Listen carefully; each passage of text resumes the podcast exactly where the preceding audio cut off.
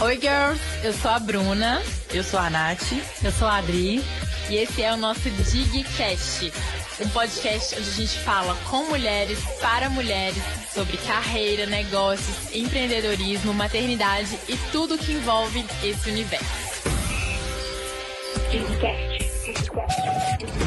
O Digcast tá diferente, né, Tiaga? Yay! Estamos numa casinha nova. Eu sou a Nath. Eu sou a Bru. E esse é o Digcast, um podcast feito por mulheres, para mulheres, onde a gente fala de empreendedorismo, carreira, maternidade, marketing, vendas, relacionamento.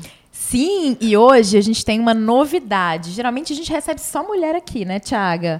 Mas hoje, também. mas hoje a gente tem o quê? Um casal. O casal. O casal. Opa. É. Então, gente, a gente está muito feliz que a gente está recebendo. Olha que casal mágico, nesse lugar mágico. Ana e Vini, sejam muito bem-vindos ao Digcast. Obrigada. Amei esse convite, amei, amei, amei. A gente que amou. E aqui, ó, gente, vou contar uma fofoca dos bastidores, que a gente é da execução. Então a gente já faz o Digcast, tem mais de 20 episódios. A gente sempre falou para os nossos convidados no final, deixa o seu arroba. O que, que a gente aprendeu aqui hoje com eles, Bru? Porque a gente, a gente foi entrevistada? no início. Então, ó, então, antes de a gente apresentar os, os, nossos convidados, Ana, Vini, fala para o pessoal como que acha vocês também, que eu amei isso. Vocês fizeram isso com a gente. Eu falei, já vou colocar isso em prática. É para valorizar o convidado, entendeu? Exatamente. Ó, a gente tem dois negócios, a gente vai falar disso no podcast. Um deles é o arroba Anatomist Design Joias, nossa empresa onde a gente eterniza histórias de afeto em joias personalizadas. E o arroba para dois serem um, onde a gente ajuda pessoas a terem relacionamentos mais saudáveis e mais felizes. E tem o seu, né, meu amor, também. É, tem. É assim, não, não... não movimenta muito. A última postagem foi Natal de 2002. Tô brincando. De vez em quando eu posto lá, sou o Vini Faria mas a nossa vida está nesses outros dois e a gente costuma colocar no começo, mas até para não esquecer, né? Porque é. assim, é, duas pessoas extremamente malucas, né? Chega no final do podcast, eu achei, falamos seu perfil. Achei incrível isso, a gente já vai, já vai aderir. Então hoje, gente, nosso Digcast, a gente vai falar sobre relacionamento. E olha que legal, a gente brinca aqui que não existem coincidências, né, na vida o universo conspira. E uma, uma pessoa, uma mulher muito ativa da nossa comunidade, uma vez ela chegou para mim e falou assim: Nath, eu sei que o DIG é voltado para o empreendedorismo, mas eu ia amar se você pudesse chamar esses dois. Isso já tem meses, gente. Eu nunca tinha visto a Ana nem o Vini, nunca tinha ouvido falar. Se você pudesse chamar esses dois para a gente falar sobre relacionamento. E me mostrou o Instagram do Para Dois Serem Um. Que eu legal. falei, é, não, eu falei, nossa, gente, que interessante e tal. E aqui a gente fala muito, gente, sobre o CPF andar junto com o CNPJ. E eu falo isso para você que é mulher também, que é CLT. Isso independe, cada pessoa é uma marca pessoal, então a gente tem que deixar né, o nosso trabalho, o quem a gente é, andar junto. Então, assim, é muito importante também a gente falar sobre relacionamento, porque é, quando a gente consegue trazer esse outro lado também, né, a gente fica pessoas melhores, né, Tiago? Sem dúvida, e a gente, nós somos múltiplas, nós somos empreendedoras, mães, mulheres, amigas. Então aqui hoje a gente vai trazer esse olhar para o relacionamento, mas sem deixar os negócios para trás. Porque esses dois aqui, gente, são muito alinhados, tanto no relacionamento quanto no, nos negócios. E para começar, a gente gosta aqui também de pedir para as pessoas que estão com a gente, para os nossos convidados, se apresentarem. Então, Ana, Vini, quem são vocês dois aí na fila do pão? Olha, eu sou a Ana Tomichi. Obrigada pelo convite, meninas. Ah, está sou feliz. mãe, empresária, esposa do Vini, maravilhoso, que está aqui. Nossa, eu sou tanta coisa que eu fico até confusa na hora de me apresentar. Mas eu, é, hoje de, de profissão, eu sou empresária, designer de joias. A gente tem uma empresa de joias personalizadas, onde a gente eterniza histórias de afeto em joias personalizadas. E a gente tem uma missão muito bonita, que é ajudar as pessoas a contarem suas histórias de uma forma que vale a pena elas serem lembradas. Não é à toa que está ali, estampada ali, que é a nossa missão de vida e missão de marca mesmo, né, de, de propósito para o mundo. E sou mãe do Cacaio. Cacaio tem 19 anos. Fui mãe com 16 anos, que todo, na hora que eu falo, todo mundo assusta, né? Como assim? Tem um menino de 19 anos. Nesse momento ele está na Austrália, fazendo intercâmbio. E sou esposa do Vini, que é um, o meu melhor encontro dessa vida, depois de, depois de suar com um monte de relacionamento marromeno. Depois de ser muito testada. De, exato. É, aí, né, depois eu conto nossa história. E sou muito feliz, sou muito realizada. e hoje a gente está num, numa busca juntos, criando o um mundo mágico, que é esse lugar aqui que a gente está, que é um espaço de experiência, de inovação, de conexão de marcas, onde a gente quer gritar para o mundo que a gente faz e trazer pessoas incríveis aqui para dentro, marcas incríveis como o Dig, como vocês.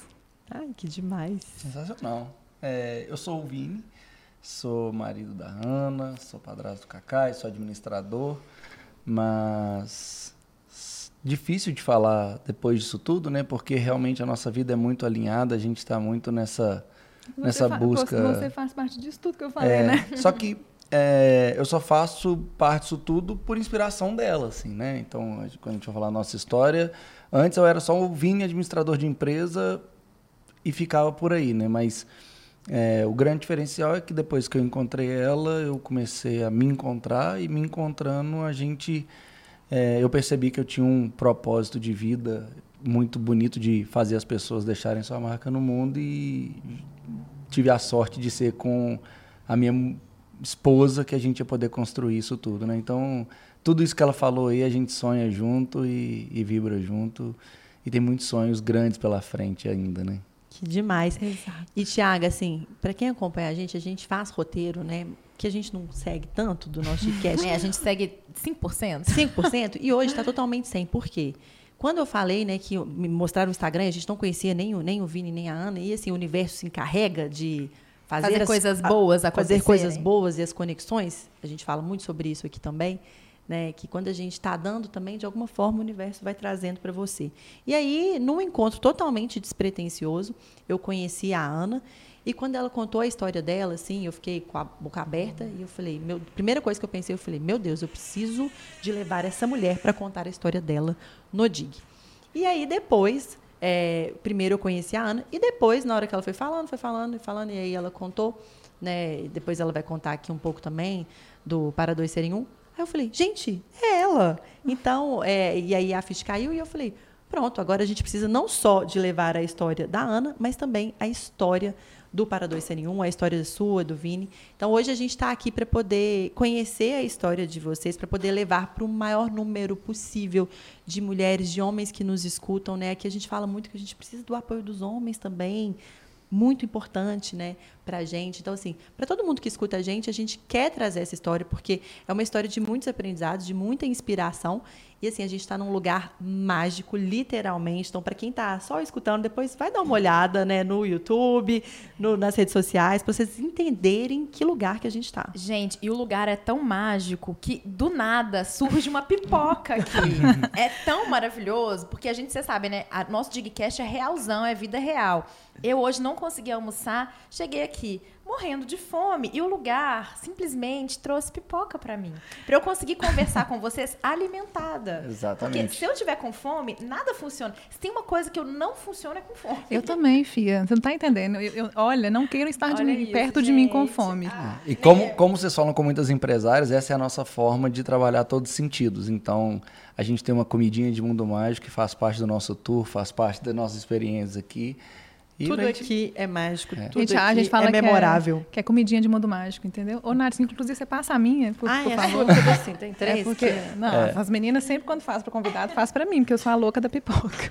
Maravilhoso. E, gente, ó, o Vini e a Ana, eles têm um, também um podcast, né? A gente conversou sobre relacionamento, mas é, vocês estão muito no lado de entrevistar. Mas hoje a gente quer conhecer a história de vocês, é, falar, a gente vai falar que sim, vocês são sócios, vocês estão construindo um negócio que é incrível, único. A gente vai falar um pouco sobre isso também, porque é importante a gente também trazer esse lado, que nem tudo são flores, né, gente? É. Não é fácil. Você, eu, eu mesma já, já fui sócia do. Eu nem contei isso no, no nosso programa, mas eu já fui sócia do meu marido no negócio e eu falei com ele, eu falei, ou quem é que vai acabar? É a sociedade ou o casamento? Aí a gente optou pela sociedade, né? Vocês então, vão ser internados no hospital psiquiátrico. É, então a gente seguiu o casamento, mas a sociedade acabou.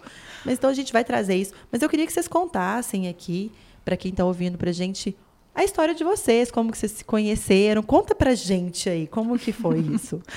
Primeira vez que a gente conta essa história no podcast, né, amor? Ah, que honra. E eu, e eu gosto de contar essa história. É, eu vou fazer o seguinte, eu vou contar aquela primeira parte e depois você conta a sua Conta versão. Se você quiser, tá? eu, a Ana conta e eu vou falando umas verdades é. depois. Assim. Gente, fiquem à vontade, já tô com a minha pipoca. Se Comigo, joga. pelo amor de Deus. Ninguém passando fome nesse mundo mágico. Ó, eu tava é, saindo- eu saí de um relacionamento muito fracassado, assim. Eu fui noiva antes de conhecer o Vini.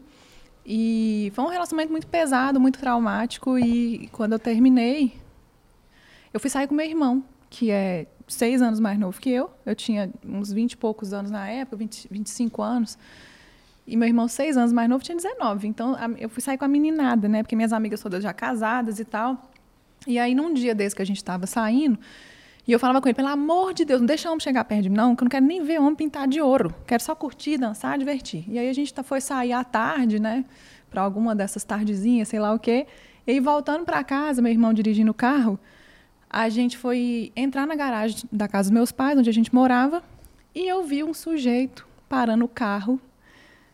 E aí, eu fiquei hipnotizada. Na hora eu falei com meu irmão assim: Nossa, peraí, para o carro, deixa eu ver aquele homem passar. E aí tava o Vini saindo do carro de óculos escuros, mas a coisa mais linda. E eu não queria nem ver homem pintado, né? Vocês lembram dessa parte? É bom é frisar. sempre assim. É, vai ter gente vendo esse podcast, não só ouvindo, elas vão ver que você tá exagerando. E aí, é, aquele homem alto e tal, saindo do carro, e eu tô assim, para aí, para aí o carro. Aí meu irmão tá assim, você tá doida? Vai galinhar no meio da rua, não, menina? E acelerou o carro. Só que eu já tinha, nessa hora, eu sou muito rápida, né? Eu já tinha apertado o vidro do carro pro vidro abaixar e já tinha dado aquela encarada, assim, no Vini. Só que ele acelerou e entrou pra garagem. Eu não tirava o vinho da cabeça. E isso foi questão de segundos. A gente foi é, subir para o apartamento. Eu estava Tito, pelo amor de Deus, você não deixou ver o moço, o que, que eu vou fazer? Eu tô com esse homem na cabeça, eu preciso conhecer ele. Você não conseguiu nem gritar nada? Não, foi muito rápido. Ele falou, vai galinhar no meio da rua, não. E entrou com o carro. Um menino mais novo que eu, querendo mandar alguma coisa. E aí, quando eu cheguei lá em cima, eu falei com ele, nego, eu tô falando sério, eu tô sentindo uma coisa muito forte. Eu, eu preciso conhecer esse cara, já sei, vou botar um bilhete no carro dele. Catei aqueles bilhetinho de telefone e escrevi. Gente, foi assim, segundos, porque né, ele podia ir embora e tal. Escrevi, oi moço bonito, eu te vi, é, te vi descendo do seu carro enquanto estava entrando na minha garagem ao lado e gostei de você. Um beijo, Ana. Telefone, e-mail, botei tudo, Instagram. É, botei tava a entrando na garagem com meu irmão, você especificou. É, eu coloquei, estava entrando na garagem ao lado com meu irmão, porque eu vi que ele me viu com o homem do lado, né? Então, para não dar. Ele estava entrando na garagem aqui com meu irmão, gostei de você. Desci, aí assim, eu, na hora que eu fui colocar o bilhete, meu irmão, ele parou na porta da casa, igual Jesus na cruz, e abriu os braços e falou assim: Você não vai, não. Você não vai fazer isso, não.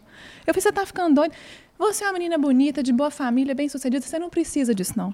Aí eu virei para ele e falei assim: Ô nego, uma mulher com todas essas características deixa um bilhete no seu carro. O que, que você achar? Ele, eu ia achar era top. Eu falei, então dá licença. e aí, minha filha, eu corri lá na garagem, abri e corri lá, o carro estava lá ainda. Eu, eu deixei o bilhete no para-brisa, apertei o para-brisa do carro o bilhete não voar. E tinha um mendigo sentado lá do carro. Um mendigo, eu não sei se era mendigo, estava bêbado, o que que era. E eu virei para ele e falei assim, você não tira esse bilhete daqui. e corri. E aí entreguei para Deus, né? Falei assim, não, minha parte eu fiz. E meu coração, gente, ardia, era um negócio que eu não sei explicar. E chegou em casa e mandou nos grupos de WhatsApp das amigas. Mandei nos meus grupos de WhatsApp de amiga e da minha família. Gente, acabei de deixar um bilhete no carro do homem que eu vou casar.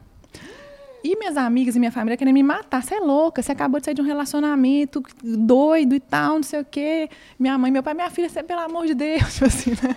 Eu, gente, vocês não estão entendendo. Eu vou casar com ele. E aí foi.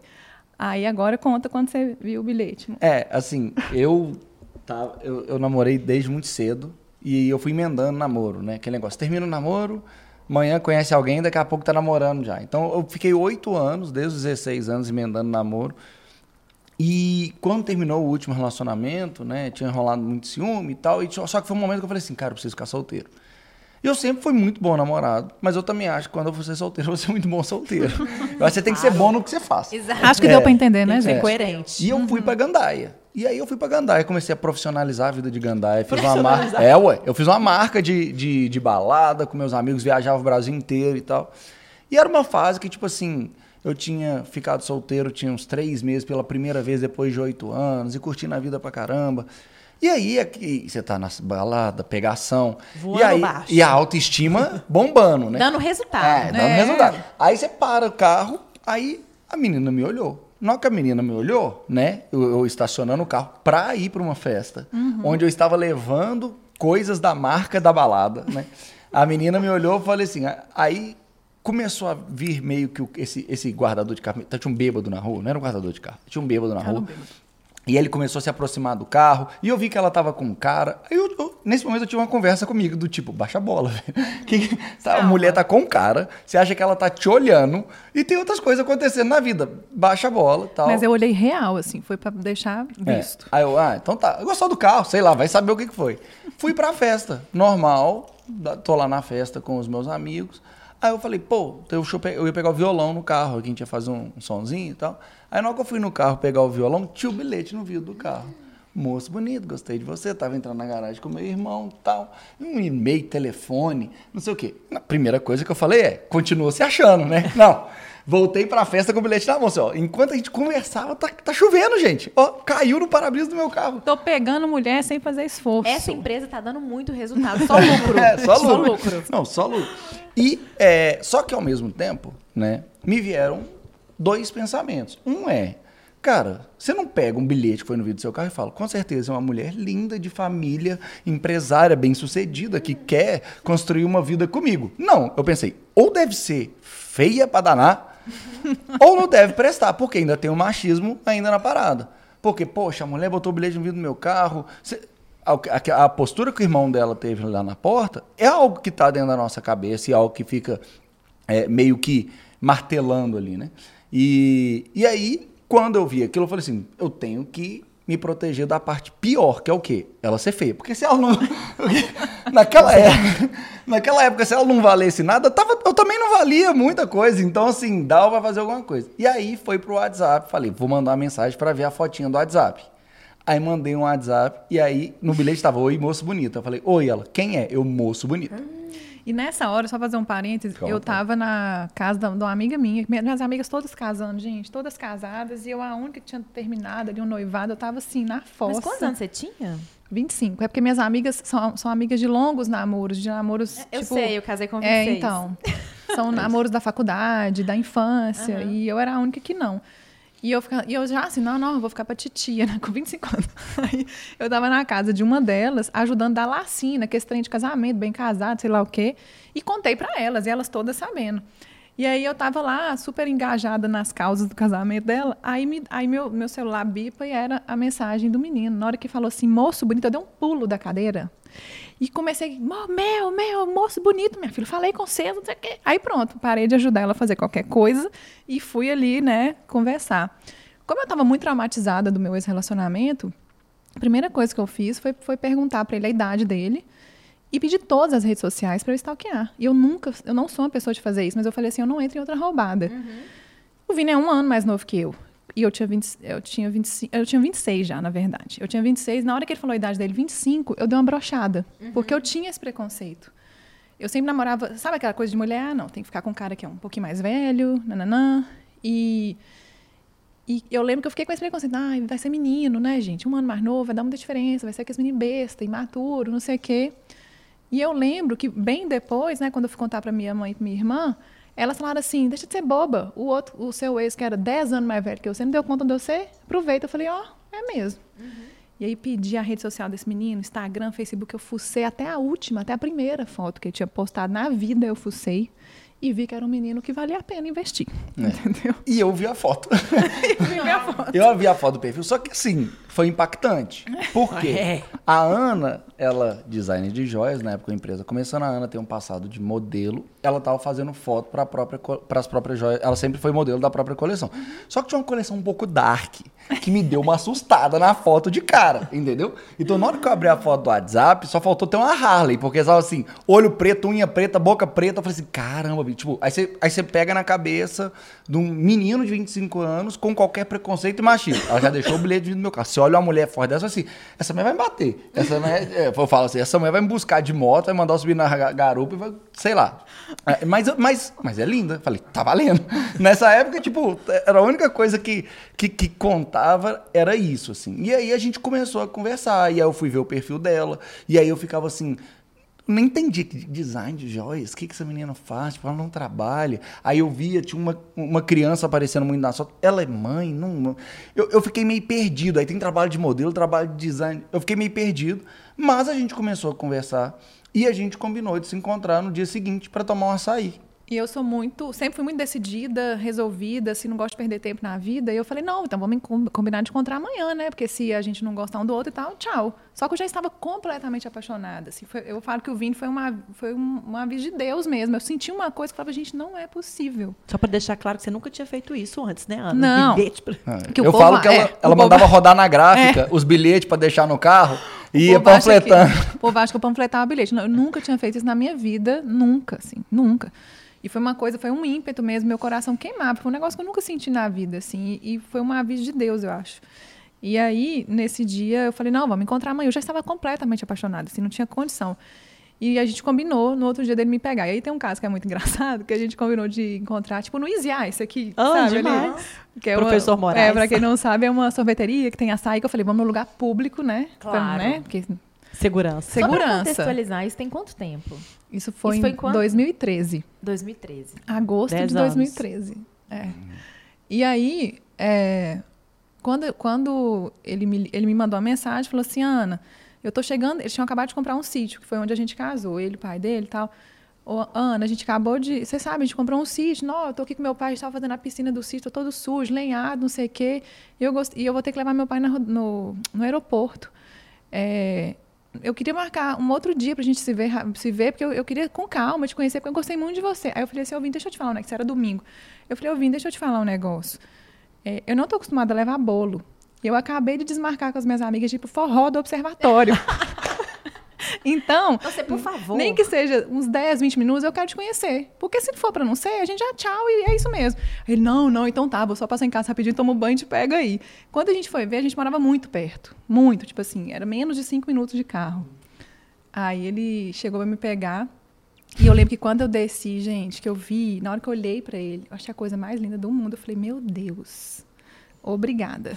Ele tinha, era alto, assim, tinha aquela voz, e não sei o que e tal. Mas, mas o que mais te impactou foi que a gente desceu na porta do Easy Ice e eu já segurei sua mão. É, aí tem isso. Aí eu sempre busquei homens de atitude, né? Sabe aquele homem que sabe onde é que põe a mão, não sabe o que faz? Eu tinha pânico, porque eu sou uma mulher de atitude, né? Meu Deus, não. Tem- põe atitude nisso. É. Aí, quando a gente desceu na porta do Easy Ice, ele já rodou pro outro lado, já me pegou na mão e já atravessou a rua de mão dada. Eu falei, já gostei. E aquela mão, assim, não é aquela mão frouxa, aquela Ai, mão, não, sabe, não, assim, gente. apegada. Aí eu já Mão, mão gostei. xoxa não dá. Não dá. Fica a dica. Não, pelo amor favor. de Deus. Sejam firmes na Aí mão. eu falei assim, gente, assim, tá tudo maravilhoso.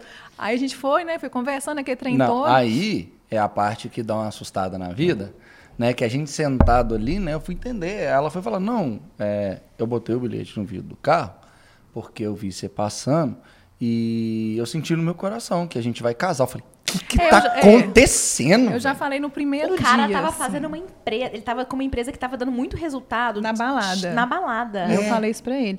E, e- e assim, e, e eu, Eu achei ela eu psicopata, fui- real. Claro, eu tenho certeza. Mas eu fui só me apaixonando pelas mini atitudes. Porque na hora que a gente chegou lá, ele já levantou, por exemplo, o que, que você quer? Eu falei, ah, eu quero um açaí pequeno. Ele já foi lá, já pagou, já, não é o fato de pagar, mas assim, de resolver, sabe? Já chegou com açaí na mesa, que eu falei, gente, era tudo que eu precisava. E aí ele, aí ele perguntou, mas que, como, como assim um bilhete, né? Você sai botando bilhete no caixa do mundo. Aí eu falei isso pra ele. Falei assim, ah, ô Vini, é, eu, eu senti uma coisa muito louca, muito forte, e eu, eu tenho certeza que a gente vai ter uma história que a gente vai casar. Por isso que eu deixei um bilhete no seu carro. Aí ele engoliu seco. Eu lembro dele ajustando a roupa assim. Mas tem sorte você é bonita pra caramba, senão eu tinha corrido aqui já. Aí beleza, aí a gente foi. Ele realmente tinha que levar o pai dele no, no aeroporto. Aí a gente conversou e tal. E teve uma hora que ele me tascou o beijo também, que é outra coisa que eu adorei, porque, né, a vida inteira eu tive que tomar muita atitude, partir muito de mim. Aí ele já veio, já deu logo um beijo na boca e o beijo já casou. Eu falei, gente, é, É, isso. E, e é, Aí e é acertei importante, na loteria. É importante só ressaltar que, tipo assim, a gente poderia ficar floreando e falando, nossa, e ela. Mas eu tô falando, a real da cabeça de um cara de 25 anos que tem seus preconceitos, tem todos os seus medos e tudo mais, cara, era assustador, sabe? Era assustador e era intimidador. Você escuta aquilo ali, é, a real era que eu falava assim, cara, essa mulher é meio doida, mas, tipo, vamos ver o que, que é. Por quê? É, mais uma vez, ela sentiu aquilo ali e botou o bilhete, sabe? Eu, mesmo sentindo isso ao contato com ela, a minha descoberta foi muito mais devagar sobre esse sentimento. E aí, é, Acho que a Bruna apontou no Não, pode falar. Não, o que eu ia, eu ia só complementar que o mundo não está preparado para mulheres que sabem o que quer e para mulheres que têm iniciativa, né? Exato. Assim como você, a sociedade, os homens em geral, eles não estão preparados para isso. E por isso que o Gente, DIG eu- existe. até eu também não tô preparado para anos. É um negócio é chocante isso. É, não, mas é um, acre- é um acreditar muito na sua essência, né? E- e, eu- eu e- sempre intimidei muitos homens, na olha- verdade. mas olha só, se fosse um homem que tivesse feito exatamente o que ela fez, Eu ia, faria- eu ia ficar chocada também, que eu tô assim, eu tô horrorizada, que foi assim, ó, É. quero casar e tal. Que que é, isso? Só- e, e o que, o que E é o- falar e verbalizar e sem medo. E, E é tem- impressionante. é. Eu tô tem que adicionar umas admirada. informações que, assim, não era só isso. Porque aí nisso a gente vai conversar. Ah, não, eu tenho um filho, engravidei com 16 anos, tá bom? Ah, eu contei- já aí já é uma outra tudo. coisa que é, acessa algumas caixinhas da cabeça. Porque é o que eu brinco. Ninguém chegava na escola e fala, desenha sua família dos sonhos. Ó, esse sou eu, essa é a menina que eu vou encontrar, ela é mais velha do que eu, um ano, empresária, super decidida e já vem com filho. Ninguém planejou isso. Hoje eu sei que foi a melhor coisa da minha vida. Só que, naquela época, acessa uma caixinha. Aí você continua conversando. Não, eu terminei um noivado e foi foda, um problema, não sei o quê. Tem quanto tempo? 20 dias. Você fala assim, tipo, é muita informação. Sabe? certeza, com meio alto certeza. seu microfone. Eu chego pra trás um pouquinho. aqui. É, e aí, a gente foi ficando, né? E aí encontramos no outro dia, e no outro, e no outro, e no outro, e no outro. E eu, como uma mulher muito bem decidida, É, é, é que não são todos flores. Nessa época, eu tava com a minha eu ia gandaia. contar. Vai, então vai. Calma. Desculpa. É, a gente foi ficando, ficando, ficando. E eu, como uma mulher muito decidida, e eu sempre deixei as coisas muito às claras, eu falei pra ele que eu tinha acabado de sair de um noivado falido e que com muitos problemas. Eu tava com problema na justiça, tive que pôr na justiça pra resolver um monte de coisa, tinha apartamento comprar. Sim, gente, vocês não têm noção. Foi a maior Não foi só um término. né? Não, foi a maior merda mesmo que já aconteceu na minha vida, assim. Mas foi de onde também eu tirei todas as forças para me reerguer, ah, pessoalmente e profissionalmente. Eu estava assim, afundada em merda, em dívida, dívidas assim, cabulosas para minha idade, que 20 e poucos anos começando uma marca e tal. E, e aí eu falo isso, deixei tudo claro pro Vini. Então, tipo assim, para ele, coitado, foi uma bomba de um monte de informação. Uma mulher decidida, doida, mas com um monte de problema, já com filho. E eu fico imaginando na cabeça dele Não, mesmo, né? Mas, por outro lado, eu sabia que uma hora eu ia resolver esses problemas e eu queria saber, né? E aí, meu filho, vamos namorar, não vamos, vamos ficar ficando nessa enrolação a vida inteira? Mas eu também fui sábia num ponto de que, pô, a primeira vez que ele tá solteiro na vida, ele também deixou isso muito claro. E quando eu conheci o Vini, gente, eu conheci o Vini em agosto, ele tinha balada comprada no Brasil inteiro até dezembro. Sabe essas baladas? Caldas Country, Vila Mix, sei lá mais o quê? Isso aí é a trajetória do solteiro bem sucedido. Então- Ele compra com antecedência para comprar uma Então. barata, entendeu? Minha filha, você não tá entendendo. E era a turma inteira. Então eu falei assim, E gente... correr, ele não correu o risco de namorar. Você não pode É, namorar. Você não pode namorar. exatamente. Se você tá com todo esse planejamento, Réveillon e Milagres. Carnaval em Salvador? Não tem como. Tipo isso. E assim, uma coisa que eu admiro muito o Vini até hoje, e nessa época me fez ganhar ele, é que ele hora nenhuma me enganou. Ele falou, eu preciso passar por essa fase, eu quero passar por isso, eu, eu não vou te iludir, eu gosto muito de você, mas eu também não quero te iludir. E eu escolhi aceitar, porque eu falei, gente, para ele ser um, o bom marido que eu acho que ele vai ser, porque a gente vai casar, que eu, eu já sabia, ele precisa passar por isso mesmo, para não querer passar depois que casar. E aí a gente... É, a gente, aí- na época, a gente conversou e assim, tá muito legal, se o seu coração tá dizendo que a gente vai casar, legal e tudo, mas, tipo, nós vamos casar amanhã e vamos ver o que, que a vida vai levar a gente. Você tem que resolver seus BO aí. É, Porque, tipo BO assim, era BO mesmo, então você tá com uma pessoa, aí você encontra com ela uma semana depois, ah, ligou me ameaçando. Tipo assim, É. cara, você cair de paraquedas nisso é muito complexo. E eu ficava É, com medo até de eu sair com o Vini e o fulano ver, sabe? Acontecer alguma É. coisa. Era, era- foi bem pesado, assim. E, e ao mesmo tempo eu estava vivendo meu, mi- minhas, minhas coisas, né, minha vida. E a gente falou, vamos, é transparência. Eu, é, uma das coisas que eu falei sobre ser bom solteiro é a transparência. Então nunca enganei ninguém, nem iludi ninguém. É, isso abriu muitas portas, né? E, e aí a gente te- tinha essa conversa e foi evoluindo. E, e ficava, ficava, ficava. E, e aí é, a, a real é o seguinte: é, a Ana focada em resolver os BO da vida dela, e isso foi se resolvendo. E eu entrando num lugar talvez, talvez cada vez mais cômodo. Por quê? Porque eu tinha o encontro com ela uma vez por semana, duas vezes por semana, e tinha a viagem marcada da Gandaia, Da Gandaia. E, do- e tudo mais. E, e aí, nessa evolução, né, a partir do momento que começou a evoluir as coisas dela, ela começou a falar assim: me resolvi, agora Tô te esperando. E aí entrou num Tô problema. te esperando, tipo assim, né, meu filho? É, Tira o pé da minha janta. Tô esperando só vocês agir, né? Mas, mas aí começou a entrar numa outra seara que vai muito no que a gente já conversou um pouco sobre autoconhecimento, onde é, eu tinha muito medo. E muito medo. E esse medo me paralisava. E era tudo quanto é tipo de medo. É, era o medo de é, me envolver, por exemplo, com o filho dela e amanhã o relacionamento não dar certo e eu, eu perder o contato com o filho dela. Era o medo de me relacionar com uma mulher é, extremamente decidida, né? E eu não ser o suficiente, não ser bom, não ser aquilo. Era o medo de perder essa vida de solteiro que estava tão cômoda e tudo.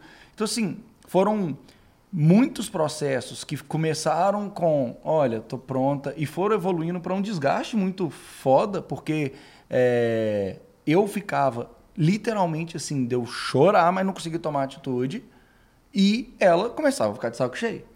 E aí, E foram 10 meses. É, e vocês podem interromper para fazer perguntas, Não, tá? a gente A não gente quer, quer, a gente quer ouvir. escutar essa história. E foram dez meses nessa enrolação toda. E era, era assim, era, era- A gente se falava todos os dias. Era quase que um namoro ali que não era assumido, sabe? Mas ele ia pra Zagandá, eu resolvia a minha vida. Eu fiquei com um e com outro, mas eu não conseguia ficar com as pessoas. Tipo, nada, ninguém. Porque eu, eu sabia que eu queria ele, então não adiantava, sabe? Então eu fiquei assim, e as pessoas falando comigo. É por isso que é muito bom.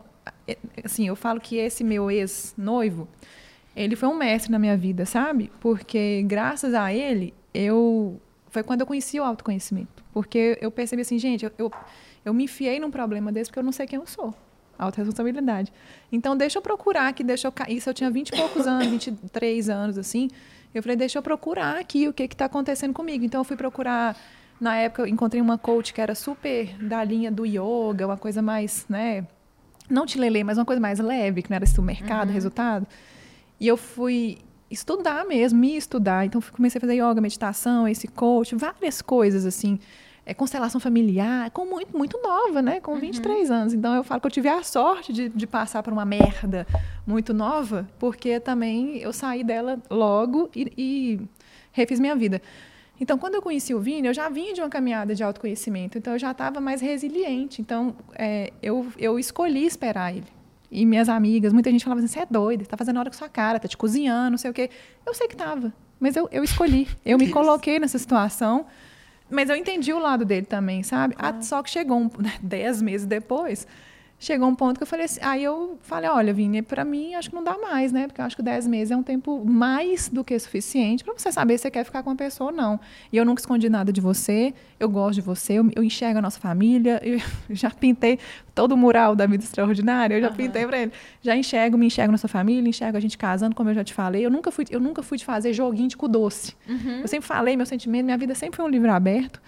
E assim, se você não quiser, você me fala, porque agora, pra mim, tchau. Eu, eu não tô nessa vida a passeio. Eu já É. quero procurar uma pessoa, casar, eu tenho um filho e tal. Só que para Né? chegar nisso, assim, tinha um comodismo mesmo, do tipo, poxa, eu tô conseguindo ter os dois mundos. Sim. É, e, e tinha um outro lado que é, a Ana, às vezes, ela ficava triste. Solteiro sábado e casado no domingo, né? Era isso, sabe? Ou então casado um final de semana, solteiro no outro. Tipo, é, e, e tinha um outro lado que eu tinha, eu via a Ana, às vezes ficava triste, às vezes ela ficava brava, mas eu também tinha uma consciência de que isso passa. Mas Ai, isso é legal. quando eu via, eu sabia que ela não podia ficar com birra de mim. Se ela ficasse com preguiça de mim, acabou. Aí não tinha jeito mais. Só que eu tava sofrendo muito também. Por quê? Porque eu começava, eu tinha um sentimento por ela, que eu não sabia lidar com aquilo. Os meus medos vinham e engolia aquilo tudo. E aí eu ficava me contando um monte de história do tipo a vida de solteiro, do tipo, ah, mas tem outras. Nossa, tem mas filho, é, né? e, e- e é isso. E eu começava aí, tipo assim, ah, a gente ia pra sair, tomar uma açaí um dia, ela ia com o Caio, filho dela. Aquilo ali me bambeava as pernas, que eu falava assim, velho, o que, que você tá fazendo, velho? Você tá me apresentando pro seu filho e não sei o que, que isso aqui vai ser. Tipo assim, isso me assustava muito. E o sabe? Cacai tinha 10 anos na época, era uma criança, né? E eu explicava pra ele e tal, assim, mas. Só que assim, a gente conversava igual namorado o dia inteiro. A gente tinha, tinha encontro duas, três, quatro vezes por semana. E eu não conseguia. E aí, é, depois de- desse período, um belo dia, ela não, ela não queria mais ficar comigo. Ela simplesmente falou, valeu. E daí eu percebi que eu cheguei na birra, que eu cheguei na preguiça. É, eu te- chegou uma hora que eu, tom- assim, eu, eu, eu sabia que eu amava ele. Era uma, gente, era uma coisa. assim, um sentimento que eu não sei nem explicar. Mas eu falei assim, cara, eu amo ele, mas eu aprendi a me amar primeiro. Então, assim, já esperei, já fiz minha parte, agora tchau. E eu tomei uma, uma birra, assim, dessa, desse medo, dessa falta de, de resolver, sabe? Porra, me, me É. Só deixa. que eu não também achava que seria justo com ela, nem comigo, eu pedi ela em namoro Na hora que eu falei que eu. por, por isso, sabe? Eu não acho que esse é o certo, assim. E aí eu lembro que nesse dia é, eu falei com ela, olha, pode ficar tranquila que eu vou resolver tudo. Eu gosto de fazer as coisas do jeito certo, do jeito bonitinho. É, então, eu não vou te pedir em namoro é, com, com, com mais um monte de menina que eu tô conversando no WhatsApp de besteira. Eu não vou te pedir em namoro é, no meio de um, um colocar contra a parede e tal. Aí, é, eu só falei com ela, eu vou resolver, pode ficar tranquila. E aí, tipo, um, dois dias depois, ou no mesmo dia, é, eu falei assim, desce, tem um presente pra você. E aí eu levei um presente pra ela, que, que tinha algumas coisas da nossa história, e tinha uma cartinha. Eu falei, eu nem quero te ver, é só pra você pegar o presente. E no presente falava, olha, na minha casa tem uma tradição de lanche toda sexta-feira. E eu falei, sexta-feira eu queria que você conhecesse meus pais e que você lanchasse com eles, e eu tenho certeza que vai dar tudo certo, e depois disso eu queria que você fosse minha namorada. E aí a gente começou a nossa vida é, de namoro. Foi fofo. Só que tem um episódio pra mim que é muito marcante, que é assim, é, era tão forte a minha repressão comigo mesmo, que, tipo, três dias depois do namoro, eu fui conhecer a família dela, nós fomos assistir jogo da Copa, em cinco minutos eu tava assim, eu te amo mais que tudo, tipo assim... Não, foi. Foi muito bizarro. A gente tava lá em casa, familhada toda, assistindo jogo da Copa, com a confusão de família, né? Comendo, não sei o quê. E eu, assim, eu não gosto de jogo, eu não entendo nada de futebol, mas Copa a gente fica ali, né? E aí ele me abraçado, aí uma hora ele olhou pra mim, ficou- olhou assim no fundo do meu olho e falou assim: Eu te amo, mais que tudo. Eu tô assim, quê? Tipo, Me enrolou dez meses, três dias depois. Como assim? Eu achei que você Olha, tinha... eu achei que você ia falar assim pra ele, com essa segurança, eu falasse, eu te entendo. eu, eu, eu achei que ela ia falar entendo. assim, mas só hoje que você Não, mas, mas meu pensamento foi esse, Bruninho. Eu falei, mas como assim, gente? A pessoa. O que, que Só é que isso? aí é ela que ficou um pouco receosa agora. Porque ela que ficou com um pouco de medo de eu estar sendo impossível. mais que tudo. É, de- eu tá- e, e- e- só que pra mim Meteu louco não agora. foi que eu passei a amar ela, foi que eu permiti Conseguiu. sentir, sabe, permiti expressar isso. Então você imagina assim, eu já estava muito tempo com isso ali, só que repreendido. E agora abriu a porteira. E aí foi muito legal porque a nossa relação teve esses 10 meses, só que depois desses 10 meses ligou um turbo. Porque eram pessoas bem resolvidas, que já tinham passado por um negócio é, e queriam muito estar ali. E a gente começou a muito rápido evoluir nossa vida junto, sabe? É, então, com cinco meses, a gente estava olhando apartamento. Para a gente poder começar a pensar e planejar a nossa vida a dois e, e, e continuar a nossa história, né? Que legal. Ô, ô, é, é legal saber isso, né? Porque você vê que é, todas as histórias, todo casal tem altos e baixos, né? Não é um, um conto de fadas. Então, assim, vocês tiveram dificuldades aí ne- nesse início.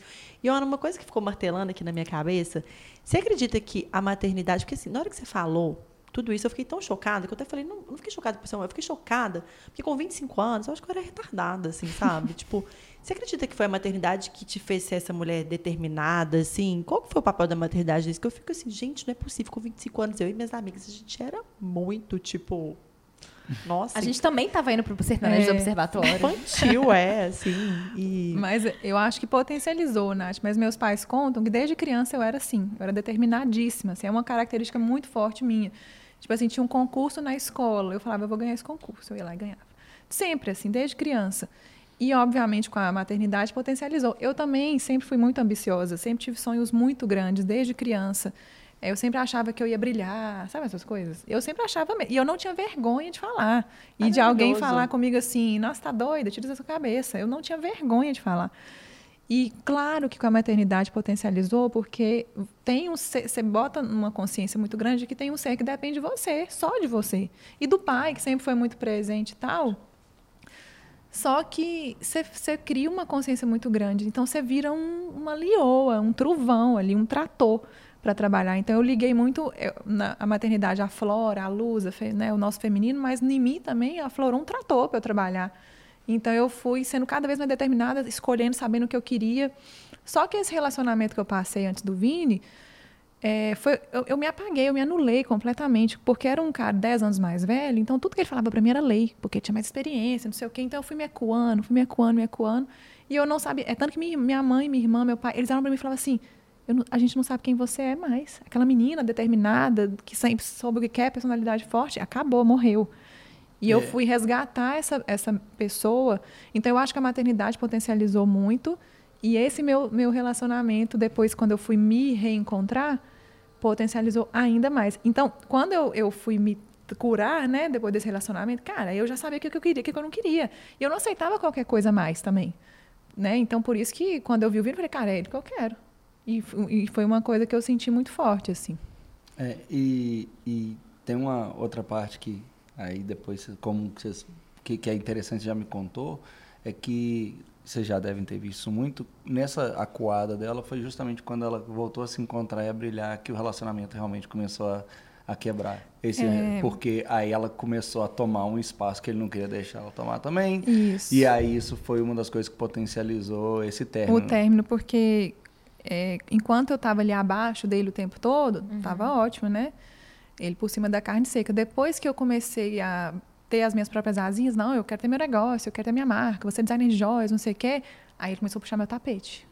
Sabe assim, quando a pessoa vai fazendo mini gestos para te tirar, diminuir, né? te diminuir, te, te diminuir mesmo, assim, descaradamente, te tirar do palco, tirar do brilho, sabe? E aí eu fui, eu fui percebendo, assim, porque antes de terminar, eu procurei ajuda. Porque eu vi que tinha uma coisa muito errada, minha, meus pais me alertando também, eu vi que tinha uma coisa errada comigo, de mim comigo mesmo.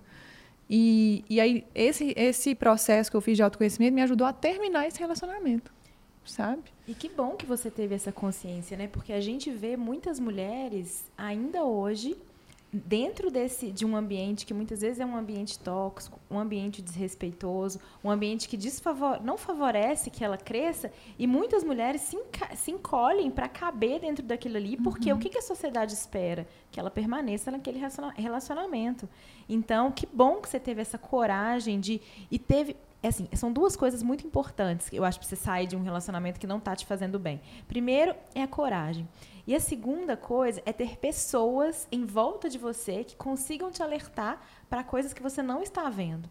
Porque muitas vezes a gente está imersa naquilo ali e a gente não consegue perceber tudo. Mas você estava agindo de uma forma diferente do que você era, Sim. então você teve pessoas para te alertar e você teve coragem e determinação para sair. É, mas assim, eu tive pessoas para me alertar, mas ao mesmo tempo eu sempre fui muito cabeça dura. Uhum. Sabe? Aquela pessoa muito rebelde e sempre contra o status quo. Era sempre fui eu. Uhum. Então as pessoas me falavam, eu, ai, ah, povo, tá, povo chato, sabe? Eu uhum. que sei, eu que é. sei. Eu sempre fui muito assim, autossuficiente. Eu, eu, eu moí muito esse orgulho, assim, a vida inteira.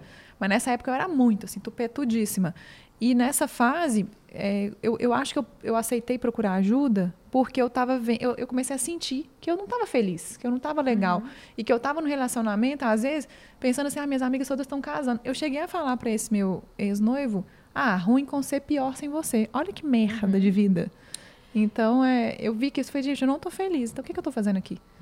E as mulheres têm muito medo de ficar sozinhas, né? Tem. É, a gente, tem. eu acho que o maior medo das mulheres hoje em terminar um relacionamento é pensar assim, meu Deus, mas e agora? Eu vou ficar sozinha? Uhum. Gente, e assim, eu posso falar por causa própria, né? Eu passei por isso também. Eu terminei um relacionamento de muitos anos. E esse medo de ficar sozinha foi uma coisa que não passou pela minha cabeça. Mas por que que eu acho que não? Porque eu também já estava com meu autoconhecimento em todo dia. em dia. É. Eu já estava com minha terapia em dia e entendendo que se eu tivesse bem comigo mesma, aí sim eu estaria pronta para ter um, bom, um outro relacionamento. É. Então, mas eu fico muito preocupada porque eu acho que a maioria das mulheres, elas não terminam um relacionamento que está falido porque elas ficam pensando como é que como seria é? a vida sozinha. Fora é. quando você já tem filho, porque e, coloca uma crença na sua cabeça de que você não vai achar um cara que vai aceitar seu filho, não, não, não. Então, na hora que você acha um, tipo, você quer pegar ali, sabe? Agora, uma coisa, Bruninha, que eu vejo muito nas mulheres, principalmente, é a dependência emocional, que é o que eu tinha. Eu tinha uma dependência emocional desse cara, total. Então, assim, tudo que ele falava para mim era lei, uhum. sabe? Quando a gente brigava, eu ficava muito mal, sabe? É, era uma coisa. Eu, eu, fiquei num descontrole que eu nunca tive na minha vida. Então, eu percebi, eu falei, gente, realmente eu não sou essa pessoa. Mas a dependência emocional, eu falo que é o, o vilão, assim. Então, se a gente não entende que que tá passando por isso para procurar ajuda, você vai pro buraco junto com ele. Eu poderia ter ido pro buraco junto com ele.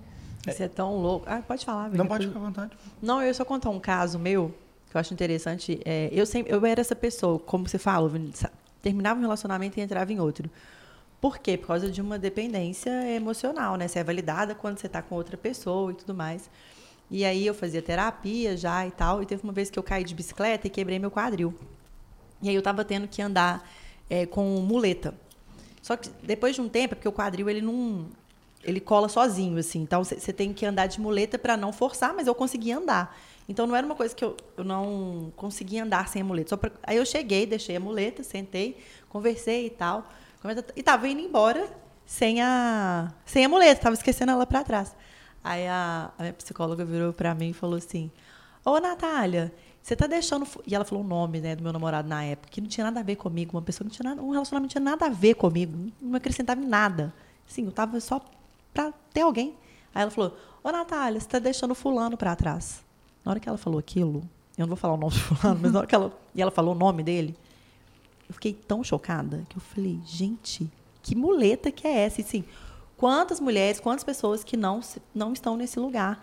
E quantas pessoas, e, o que eu acho mais incrível, Ana, de você estar falando aqui hoje, de uma história que começou é, de uma forma muito inusitada, muito diferente. É, tem um quê mágico, assim, na história de vocês, Aham. mas tem também aí um período que foi difícil, né? Que você ficou ali. Mas quantas mulheres que nem se enxergam nesse depois, assim, sabe? Que tem filho, que acham que não, não vão conseguir mais nada, que e aí ficam nessa situação, gente, de eterno. E assim, quando ela falou isso pra mim, eu terminei. Foi a semana que eu termi- que eu tive assim, que eu falei assim, eu falei, meu Deus do céu, ela foi muito certeira, porque é, né, ali eu consegui visualizar, né, ela conseguiu materializar, e eu falei, gente, é uma muleta total, né, não- é, que eu não estou precisando, assim. E, eu acho que a gente precisa muito de ter esse cuidado, porque senão a gente fica, né, vivendo uma vida medíocre É mesmo. medíocre mesmo. Gente, eu preciso fazer um adendo em relação ao filho aqui, porque eu também me separei com dois filhos, né? Com um filho de um ano e meio, com um filho de cinco. E eu acho chocante quando as mulheres têm esse pensamento de eu não vou encontrar alguém que queira uma mulher com filhos. E não é porque, de fato, tá cheio de homem legal aí que vai querer ser o filho, não. É porque você tem que ter consciência de que você merece uma pessoa completa e que, te que vai te receber completa também. Eu fico muito, assim, eu, eu fico com dó mesmo, assim, das mulheres, porque elas têm esse pensamento que, é para mim, é um pensamento de diminuição real em relação a ela e em relação ao fato dela ter filhos. Tudo bem, não é fácil, mas o cara que vai estar com você, ele, ele tem que aceitar que você tem uma vida pregressa e que você é uma pessoa melhor por causa dessa vida pregressa. Se ele vai, se, se vocês vão ter um relacionamento em que vocês vão morar na mesma casa, se ele vai ser um, um- quase que um pai pro seu filho, isso aí são coisas que vocês vão, vocês vão fazer uns ajustes aí dependendo do relacionamento que vocês tiverem. Sim. Mas pensar que o fato de você, você ter filhos vai te. é, não vai trazer caras legais pra você, muito pelo contrário. Se o cara falar que não te quer porque você tem filho, você agradece. É, você é fala, uma peneira. Você já, você já, você já Já é- agradece. já é um fala, filtro. Muito obrigada, você fica aí, eu fico aqui, porque eu não quero. Não quero isso. né? É, e, que que isso que eu, eu vejo assim do, do autoconhecimento da importância e vai entrar muito no que vocês falaram, né? É, é sobre essa é, real noção do nosso valor individualmente, né? Porque a gente tem que passar por eu quero encontrar alguém ou seria bom se eu encontrasse alguém, que é diferente de eu preciso encontrar alguém. Então a, a gente vê é, no, nos nossos meios de forma geral aquela pessoa em que ela não é suficiente sozinha ela não consegue ser feliz, ela não consegue ser realizada. Claro que você pode sonhar e falar assim, pô, seria muito bacana ter alguém para compartilhar esses sonhos, mas tem que ser um desejo e não uma dependência, porque aí você começa a buscar qualquer coisa. Então, é, tem muitas pessoas que falam essa questão, por exemplo, de ter filho, mas ela não deixa claro desde o início quanto o filho é a prioridade e ela vai deixando pessoas entrar para ver se depois ela insere o filho de uma forma mais leve, porque ela tá com medo daquela pessoa aí. Isso é um sinal de que tentar convencer aquela pessoa é mais importante do que tudo que você já é e você já tem, né? Então, um botar grande- isso é um grande desde aprendizado. É, É. E, e desde cara, desde cara você entender. Olha, alguém que tá vindo, gente, é para somar. Não é pra. Claro que a gente tem nossas falhas e a Ana me complementa e tal. Só que se eu for buscar em alguém as soluções para o meu problema eu não for resolver eu mesmo e tal, você vai ficar dependente daquilo e aí depois vira uma escravidão, porque você nunca mais consegue sair, você fica diminuído. Então tem que olhar para você e se sentir suficiente, sabe? E conta aí então mais, gente. Aí vocês pegaram, né? O Vini foi Te Amo loucamente com três Aí- dias. A história é muito insana. É, é porque, assim, é, da mesma forma que 10 meses enrolando, não sei o que, depois a gente ficou junto, aí depois pra casar foi muito rápido. Então todo mundo assustou de novo, né? Mas, gente, como assim? E quando a gente realmente começou, né? assim, Igual o Vini falou, cinco meses depois a gente começou a procurar apartamento. E. Até um parênteses, a gente começou a falar sobre nossos sonhos. É, a gente começou a falar então sobre a nossos gente começou a sonhos. discutir sobre, tá bom, a gente tem esse amor, a gente tem esse encontro, e aí o que, que vai ser? Poxa, ah, um dia eu quero casar, eu também quero casar, e eu quero ter nossa casa, também quero ter a nossa casa. Pô, então vamos ver. Será que é um sonho muito longe? Vamos ver as nossas finanças. E a gente começou a conversar sobre as nossas finanças. E a gente começou a falar, pô, nós temos uma demanda diferente da maioria dos casais. Nós não temos que casar e entrar para um apartamento de 40 metros quadrados e tá tudo certo. Não, você tem uma empresa que funciona dentro de casa e a gente precisa de um espaço para ela. Você tem um filho que hoje está com 10, 12 e vai crescer e eu com a minha agitação e tudo mais, a gente precisa encaixar isso tudo. Então vamos começar a olhar? E aí a gente começou a olhar o apartamento. Por quê? Porque a gente já começou a sonhar juntos. E foi muito legal isso, isso da gente abrir as finanças um para o outro, porque quando você fala de sonhos, os sonhos envolvem dinheiro e as pessoas, Exatamente, as pessoas gente, é têm, as pessoas têm medo de falar de dinheiro, Falar, né? muito bloqueio. Isso, e a gente abriu a vida financeira um para o outro. Você precisa saber o que, que eu tenho, o que, que eu não tenho, se um tem uma poupancinha ali, né? Um, um dinheiro guardado para dar uma entrada no apartamento, sei lá. E a gente abriu, viu que era, fez nossas continhas ali, viu que era possível, então bora. E aí a gente começou a procurar apartamento e de nada encaixava no que a gente queria. Até que a gente meio que, não é que desistiu, mas não, não foi mais o foco. É que começou E a aí- dar problema. e Quando a aí- gente não sabe o que a gente quer, a gente começa a trazer problema para dentro do relacionamento. Que a gente ia olhar apartamento que a gente não podia pagar. É, Por exemplo. Aí depois ficava assim, ai, mas, é que- mas a gente não pode, o que, que eu tô gastando minha energia com isso? É, e na época, assim, não podia mesmo, assim, na época a gente começando a, a trabalhar, né, não tinha condição, não. E só que tem um belo dia, eu vi um apartamento que estava, assim, destruído, numa rua aqui em BH, destruído, assim. E eu cismei que eu queria ver esse apartamento. Só que a gente nunca achava o dono para poder ir lá ver, porque depois a gente descobriu que o dono era, tava no- sempre no meio do mato, morava no meio do mato, não atendia telefone. O dono, assim, o responsável, né, que era da família dele. E aí eu falei, aí um dia eu consegui ir lá. Depois e, que a gente assim, desistiu de olhar todos os apartamentos, esse ligou pra gente. O cara, é, ó, o dono apareceu. Aí eu falei, ah, vou lá ver. Mas assim, sem expectativa. né? E eu já tava Aí- assim, aham, tá bom, vai lá. vamos. E nessa época eu vim, a gente não trabalhava junto, né? A gente nem tinha casado ainda e tal. Aí eu fui lá ver o apartamento e eu tenho uma mente muito criativa. Assim, na hora que eu pisei o pé, eu já comecei. O apartamento estava destruído, só que era grande. E era aqueles apartamentos antigos que você pode jogar no chão e construir de novo. Levei meu pai, que é engenheiro, para avaliar. Inicialmente ela me falou, achei um apartamento, tá destruído, eu preciso que você tenha visão. Eu, hã? É. Ah. Aí eu falei com ele, moço, você vai lá, mas você precisa ter visão, cabeça aberta. É, é só porque tem um detalhe. Esse apartamento era na Rua do Bilhete. É na mesma rua que eu deixei o bilhete no carro Detalhe dele. básico. É, e nisso, o meu lado medroso, Irracional? irracional, já olhou e falou o seguinte: a doida agora quer comprar um apartamento destruído só porque é na Rua do Bilhete.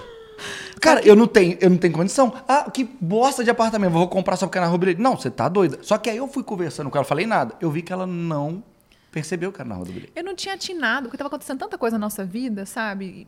Milhões de coisas que eu nem atinei. Só falei assim, amor, acho que vai dar pra gente fazer um apartamento maravilhoso, os nossos sonhos, com design, do jeito que a gente gosta. E nem atinei. Só que aí, na hora que a gente é, fez a proposta pro, pro pessoal Ah. do apartamento, Ah, É que você, a Ana pula umas partes é muito se- eu sempre pulo alguma parte nessa história. Pra, Conta. por isso que você tá aqui Ah, também. é, tamo Vai. aqui. Assim, quando eu vi que ela não tinha percebido, eu também comecei a achar, cara, que massa. A mulher bota o bilhete no meu carro, amanhã nossa casa vai ser no lugar do bilhete. O pai dela falou que o apartamento é bom pra caramba, ele tem todos os atributos que a gente precisava numa casa, tá dentro do valor, vamos fazer uma proposta. Fizemos uma proposta pro pessoal do apartamento. Fizemos uma proposta pro pessoal do apartamento, eles aceitaram. Uma proposta bem mais baixa, porque tinha que fazer muito alto. Eles aceitaram. Eu falei, caramba, velho, que história massa. E aí, fomos pegar o financiamento no banco. O nome da Ana estava bloqueado por causa do ex. E eu não sabia. Meu nome estava bloqueado na justiça, em tudo quanto é coisa que você sabe. Será, se é, é, SPC, tudo na justiça. E eu não sabia. E eu entrei em, em choque, assim, na época. Que eu falei, como assim? Como assim? O que está acontecendo? Eu tenho empresa, não, não posso estar com o nome sujo, nananã. Ela não. Aí, na hora que eu fui ver, era coisa do meu ex ainda, do, do bendito. É, e uma E das falei, coisas que me "Caralho, velho, não é admirou possível." a Ana desde o início é que essa determinação dela sempre veio alinhada de muita fé. Então a Ana era uma, é, sempre foi uma pessoa que, tipo assim, ela faz tudo que está no alcance dela e entrega. Eu fazia tudo, ou às vezes nem fazia tudo, e ficava cheio de medo e pensava só no pior cenário e fazia plano B, C, D, E, vai dar tudo errado. E eu admirava muito isso nela. E aí quando aconteceu isso do, do bloqueio, eu vi que para ela foi um grande banho de água fria, porque tipo assim, cara, na hora que eu encontro o cara, na hora que eu encontro o apartamento, tipo assim, Essa assombração ainda tá é, me, me incomodando. mais uma, sabe? sabe? E na época eu já tinha começado a achar a história massa. E óbvio, a gente já estava olhando apartamento, eu já começava a pensar, uma hora nós vamos casar, uma hora eu vou pedir ela em casamento. E eu comecei a pesquisar um pouco, eu queria me aproximar da fé da Ana. E a rua que ela colocou o bilhete é, é uma rua que chama Dona Cecília, que fica no bairro Serra aqui. E quando eu fui pesquisar, eu descobri que existia, é, que existe uma santa que chama Santa Cecília. É uma santa que é padroeira dos artistas e tudo e tal. E aí, nesse movimento, né, da Ana tá, tá, tá bem mal, ela, tipo assim, apareceu um monte de anjo para ajudar a gente, é importante fazer uns parentes, gente que conseguiu advogado, gente que conseguiu ajudar com não sei o que, ajudar com não sei o que lá. Só que tava tudo bloqueado e eu tive que voltar no banco, no, no- na- a gente teve que voltar na família e falar, sabe a proposta que eu te fiz? Eu não posso honrar. E aí eles olharam nos nossos olhos e falaram assim, a gente conversou e esse apartamento vai ser de vocês, nós vamos esperar o tempo que tiver que Vocês esperar. acreditam que eles falaram isso? Gente, eu até arrepio. É, é insano. porque a gente contou a verdade, a gente contou toda a história pra eles. E eles falaram, a gente vai esperar esse apartamento é pra ser seu. Eu, oi? Mas eu falei, você entendeu a parte que eu tive que pôr na justiça e vai ter uma audiência, eu não sei nem quando que vai ser. Não, vai ser de vocês. Eu falei, então tá. É, e aí a gente, eu peguei e comprei uma imagem, Santa Cecília. E, e aí um dia, sentado com a Ana dentro do carro, eu fui entreguei essa imagem para ela. E aí tem uma história engraçada que primeiro ela achou ruim, porque ela tinha feito promessa para não comprar sapato, pra gente ter dinheiro para comprar um apartamento. Ela achou que era um sapato na cara. Eu era uma centopeia, assim, na época, assim, muito, assim, era quase que uma doença. E aí eu fiz uma promessa, fiz uma promessa assim, né? Fiz uma promessa comigo mesma de que a gente, eu não ia comprar um sapato até a gente casar, e comprar nosso apartamento e ter as nossas prioridades.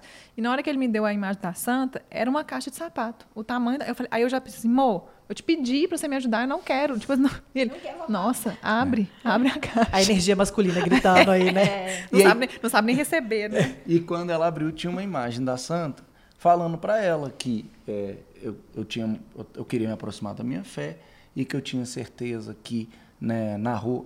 É, é Piegas, o poeminha, mas, Mas foi é assim que eu lindo, escrevi. é fofo. Eu falei que na rua do nosso primeiro olhar seria o nosso lar. Né? que bom. É, e no dia seguinte, marcaram a audiência. Chegou na audiência, a juíza mandou liberar o nome dela. Isso tudo assim, em menos de uma semana. E a gente conseguiu comprar um apartamento. E aí, quando a gente conseguiu comprar um apartamento, voltou aquele negócio. Eu, eu caramba, velho, que massa a nossa história. Tipo assim, eu ficava meio sem acreditar, porque era tudo muito mágico, né? Muito mágico.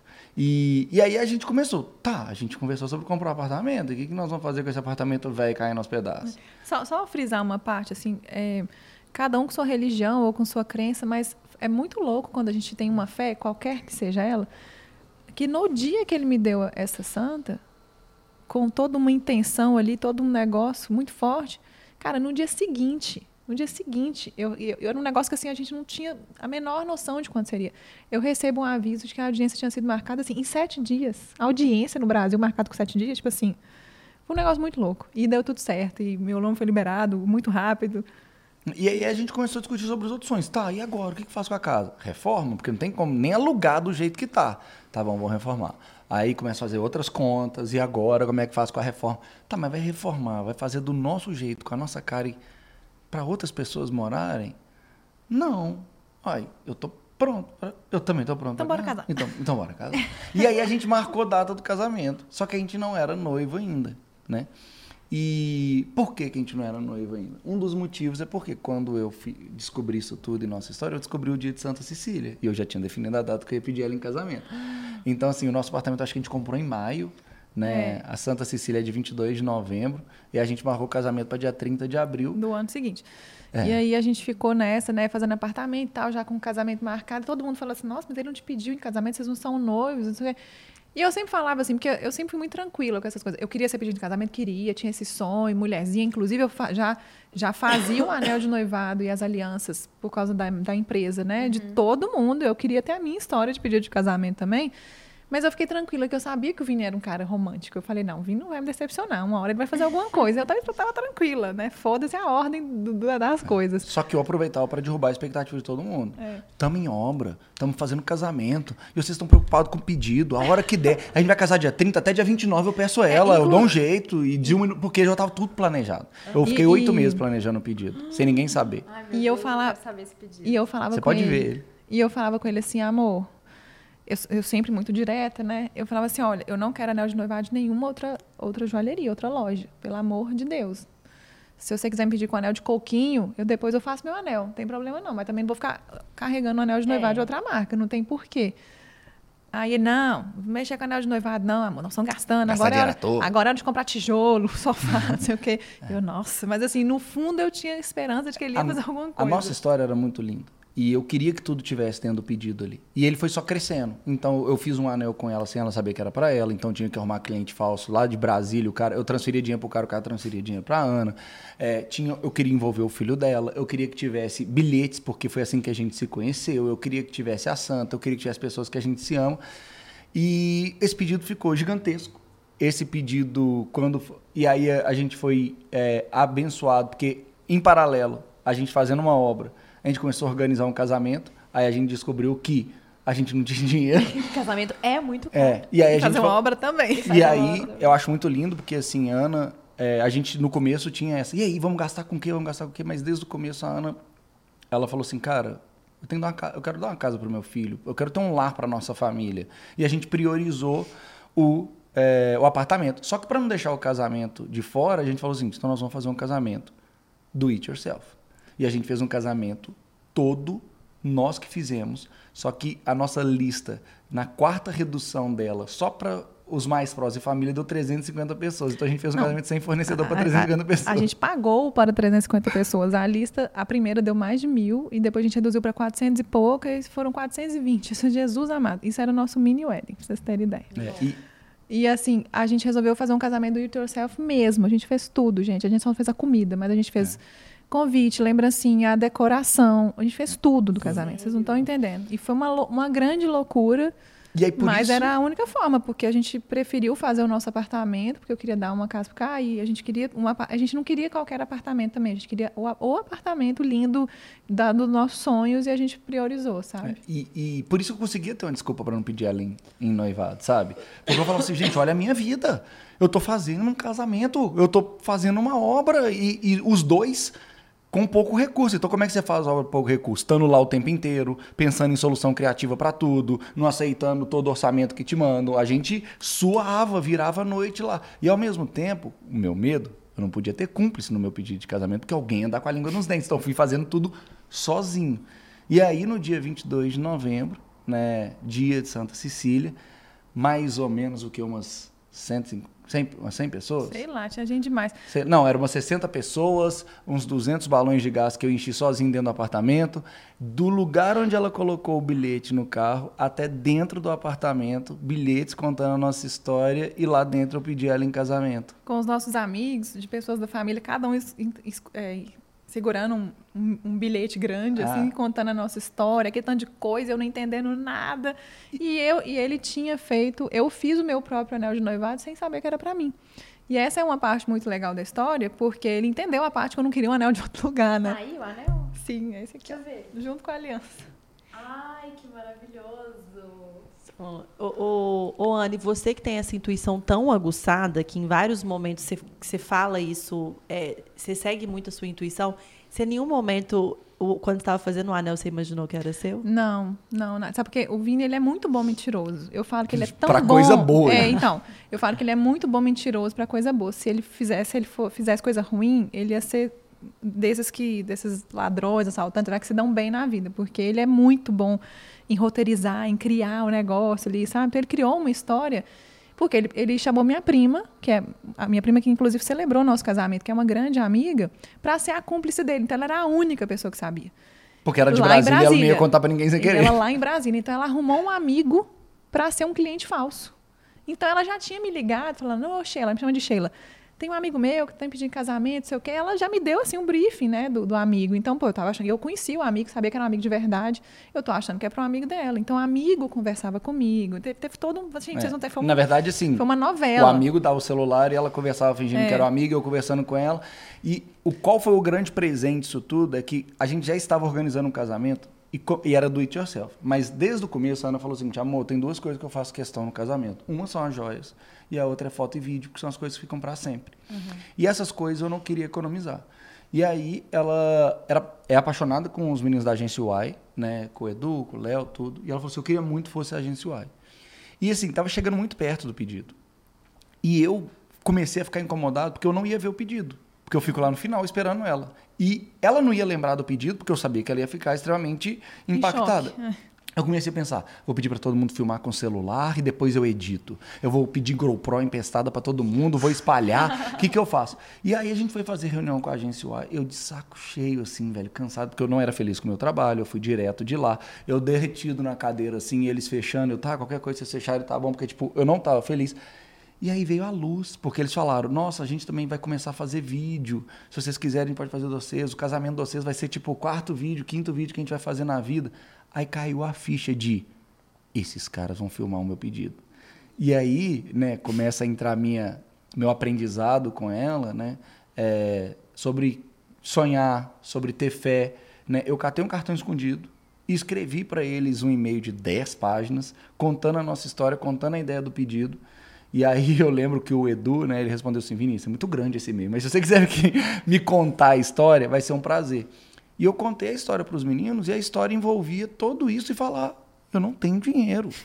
tipo assim... Então, eu quero que você filme meu, casa, meu pedido de casamento, só tem um delado, eu não, eu não tenho É. dinheiro. Só que a ideia era tão diferente e tão, acho que era tão autêntico boa. a minha emoção Era. e, uma e- ideia boa. e o amor com que eu tava fazendo aquilo, sabe?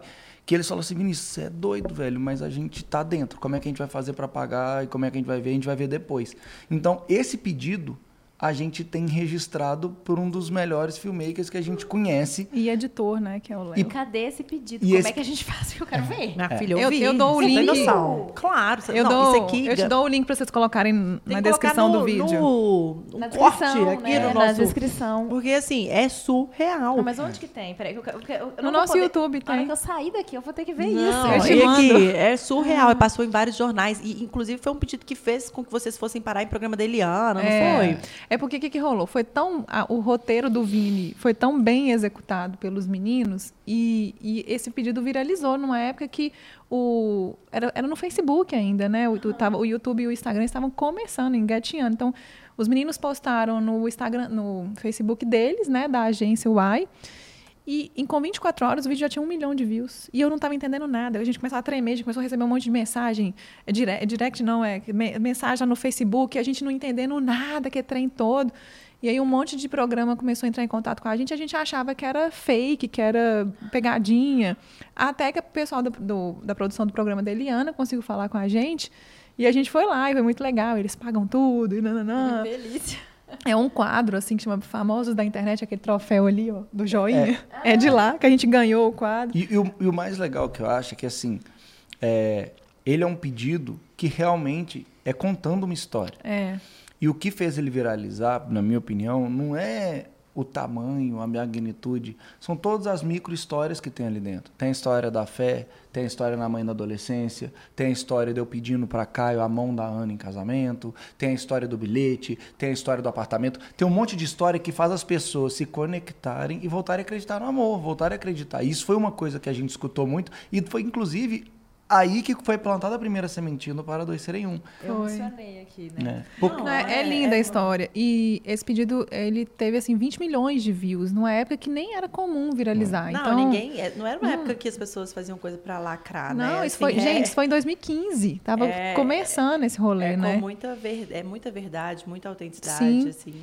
E aí, logo, de, assim, pouco E depois do a gente... lado do casamento. É, O- pouco depois o a vídeo gente- saiu em dezembro, a gente casou em abril. Pouco depois a gente casou e então a- o, o vídeo do nosso casamento viralizou também, porque as pessoas lembravam, olha o casal É do o pedido, é o moço bonito É. e a moça bonita, porque isso viralizou também, era o moço bonito e a moça bonita. E além disso, o nosso casamento, que também foi feito pelos meninos da agência Y, foi a cereja do bolo desse reencontro com a fé. Né? É. porque Porque Deus resolveu aparecer lá e dar um show pra todo mundo, né? Mas essa eu não sei, eu não sei, assim, gente, eu Não falei. sei se dá tempo de contar. Não, dá tempo. Não, não tem Pelo como terminar esse Deus. episódio, Thiaga. como é que eu não faz? sei como é que a gente vai fazer, não, mas eu conto. Ah, então tá. Então, assim, a gente teve o pedido, é, a nossa vida deu uma chacoalhada no sentido de desse boom de o tanto de gente que mandou mensagem. Eu lembro que eu trabalhava. é, trabalhava com quê? Eu trabalhava na Fiat. Ah, eu sou administrador de empresa, trabalhava na Fiat e eu lembro que trabalhava no setor de compras, né?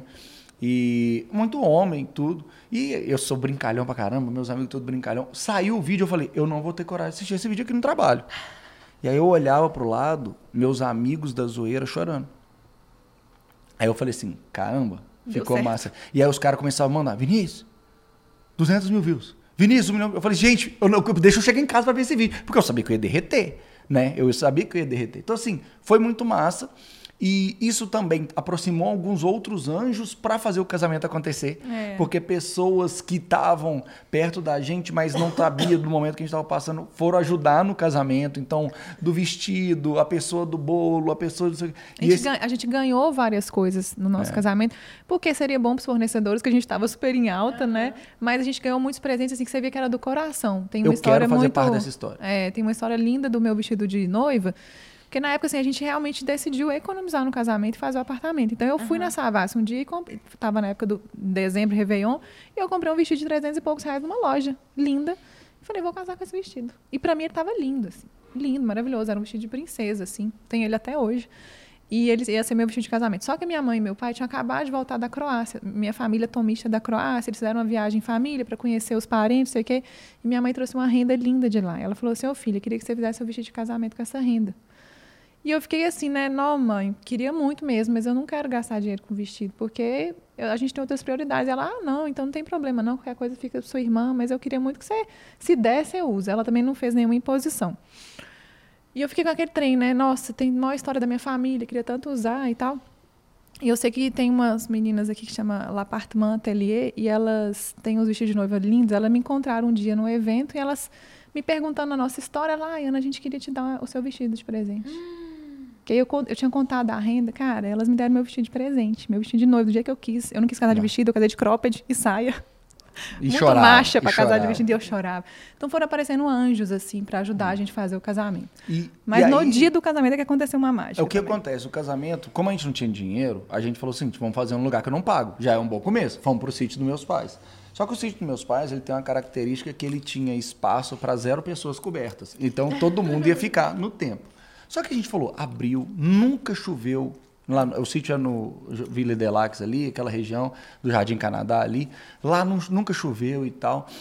É, fazia 60 anos que não chovia essa época. Eu, meu pai e o pai da Ana construímos o altar. Era nesse nível, gente. Era assim, de fazer o próprio altar, porque vou pagar por altar, não tem Gente, jeito. não. legal demais. Legal demais. Não, É, mobilizando a família inteira, vocês Exato. não têm noção. Todo mundo trabalhou. é, não, foi muito amor envolvido assim. E aí a gente ficou lá no altar, horário do casamento. Ferrou.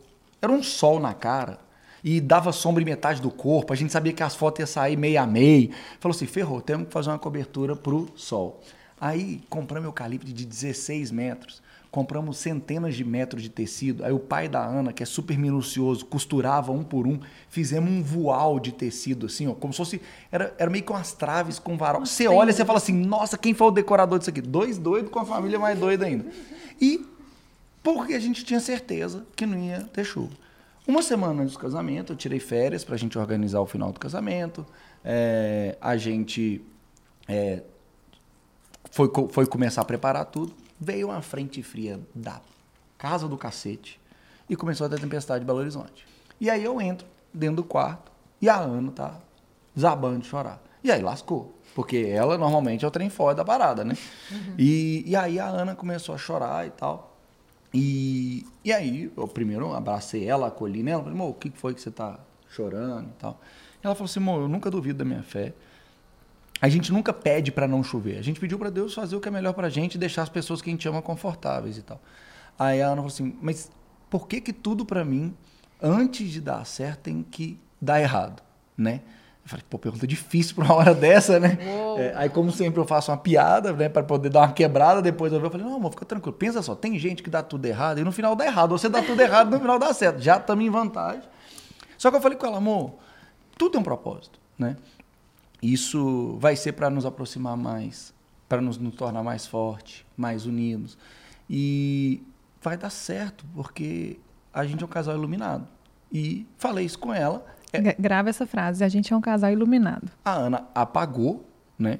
Eu, eu- até pouco tempo atrás eu tinha um moletom com rímel aqui. A Ana apagou. E aí, a minha cabeça foi entrar milhão. E eu fui conversar com, com, com Deus, né, velho? Eu falei assim, cara, e agora? E aí eu comecei a conversar eu comecei a reavaliar, inclusive, a minha fé. Porque eu tava tendo uma fé é, um pouco fake. Condicionada. Eu tinha fé, mas eu tinha um paraquedas, dois, três planos B. Os Eu não planos B. entregava de verdade. E aí, nesse dia, eu fiz um compromisso. E eu falei assim, Deus, ó, amanhã de manhã a Ana vai maquiar, porque era o combinado. A gente pegou a casa de um amigo meu, quando a Ana vai maquiar. E eu vou montar o casamento. E eu vou fazer o que eu aprendi com a Ana. O meu melhor. Mas eu não vou nem olhar pro céu, quero nem saber se vai chover ou não. Eu vou fazer minha parte. E o resto tá com você. E aí, acordei. A Ana parecendo que tinha sido picada por um enxão de marimbondo na cara, com a cara inchada de, De tanto chorar. Foi, O olho dessa altura, gente. Falei, É. nossa, não vai ter maquiagem que vai esconder. Foi- Esse olho dessa altura. foi maquiar. E eu fui montar o casamento. Na hora, algumas pessoas inconvenientes perguntando: vai ter casamento? O que, que vocês vão fazer? E eu comecei a apelar. Falei assim, velho, eu vou casar com chuva, sem chuva, você faz o que quiser, velho. Tipo, só para de me ligar. E aí, beleza, tomei meu banho, coloquei minha roupa, fiz duas fotos no velocidade da luz lá. É, e aí começou a chegar as pessoas pro casamento. Era agasalho e, e cachecol amarrado no pescoço e pullover. Mês e- de abril, E gente, todo vocês têm mundo, noção? todo mundo tremendo e chuviscando, chuviscando e o tempo feio pra cacete e tal. E aí, beleza, uma hora, ó, vamos, vamos começar a cerimônia. A gente casou no religioso na semana anterior. Esse casamento era do nosso jeito, então não tinha regra. A gente ia fazer do nosso jeito. A gente ia botar a música na ordem que a gente quiser, quantidade do trem. Não tem, não tem regra, esse é nosso. E aí, no nosso casamento, os padrinhos entravam primeiros. Afinal, eles partes faziam parte da celebração, partes faziam parte da banda, eles tinham que estar lá para poder Cheguei receber primeiro. É.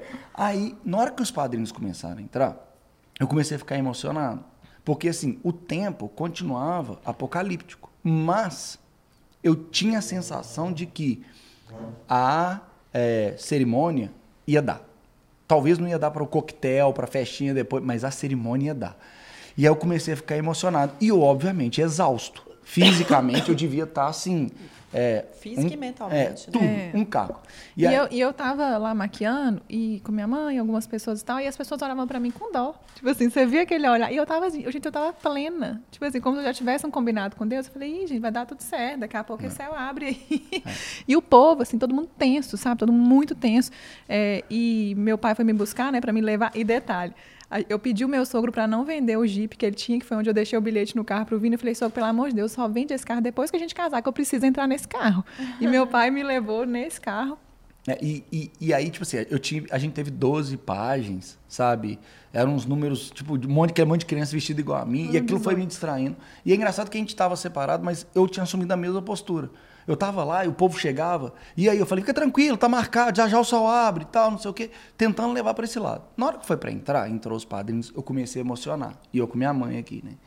E eu comecei a emocionar muito, emocionar muito. E eu, e eu segurando. Nossa, segura. Rapaz, você vai chorar, não. A mãe, pode chorar. Eu falei, não, mãe, não tem nada de chorar, não. Tá tudo tranquilo. Segurei a onda, entrei. Aí passa um pouquinho. Óbvio, a Ana vai entrar, né? Aí eu, eu olho pro lado, o Caio tá chorando, eu tô chorando, ela tá chorando, aí tá todo mundo chorando. Desabamos de chorar, beleza. A Ana entrou, vamos começar a cerimônia. E aí era o meu melhor amigo, junto com a prima da Ana, que é uma das melhores amigas dela. Começou a cerimônia, eu entrei em estado alfa. Eu não via mais nada, porque eu bloqueei tudo. Eu começava a olhar para as pessoas assim, eu falo assim, aconteceu, né? Deu certo, algo deu certo e tal. E aquele tempo, só de parecia que estava na Escócia, assim, aquele tempo cinza e tal. E aí, um belo hora, rolou um silêncio. Aí eu olho pro lado, tem um microfone para mim, né? Aí eu lembrei, a gente tinha combinado de escrever os próprios votos.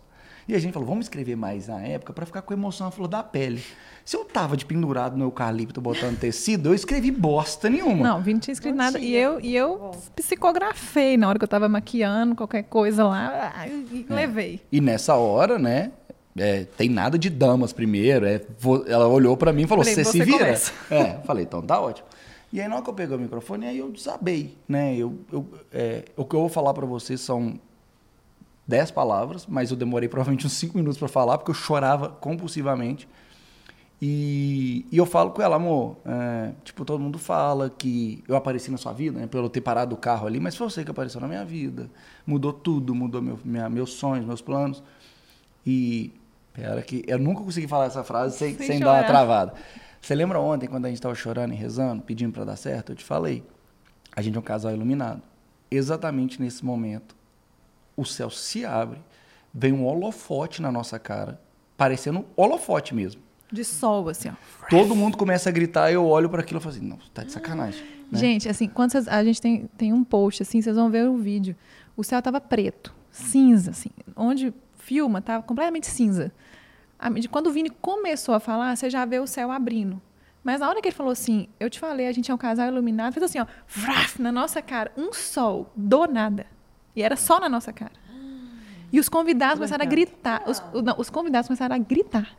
É. Meu Deus, o milagre, o oh, sol, não sei o quê. É. Porque foi muito bonito mesmo, assim, sabe? E, e eu, eu, eu, eu, eu, brinco que nesse dia eu aprendi duas coisas. Tanto que Deus realmente me ama, né? Porque ele, e o que eu não sei fazer cobertura pro sol. Porque assim, me, eu botei a cobertura pro sol, ele passou as passou. nuvens, o céu se abriu e passou pela cobertura do sol e brilhou na nossa cara numa intensidade absurda. Tanto é que é uma gritaria, a gente olha pro sol.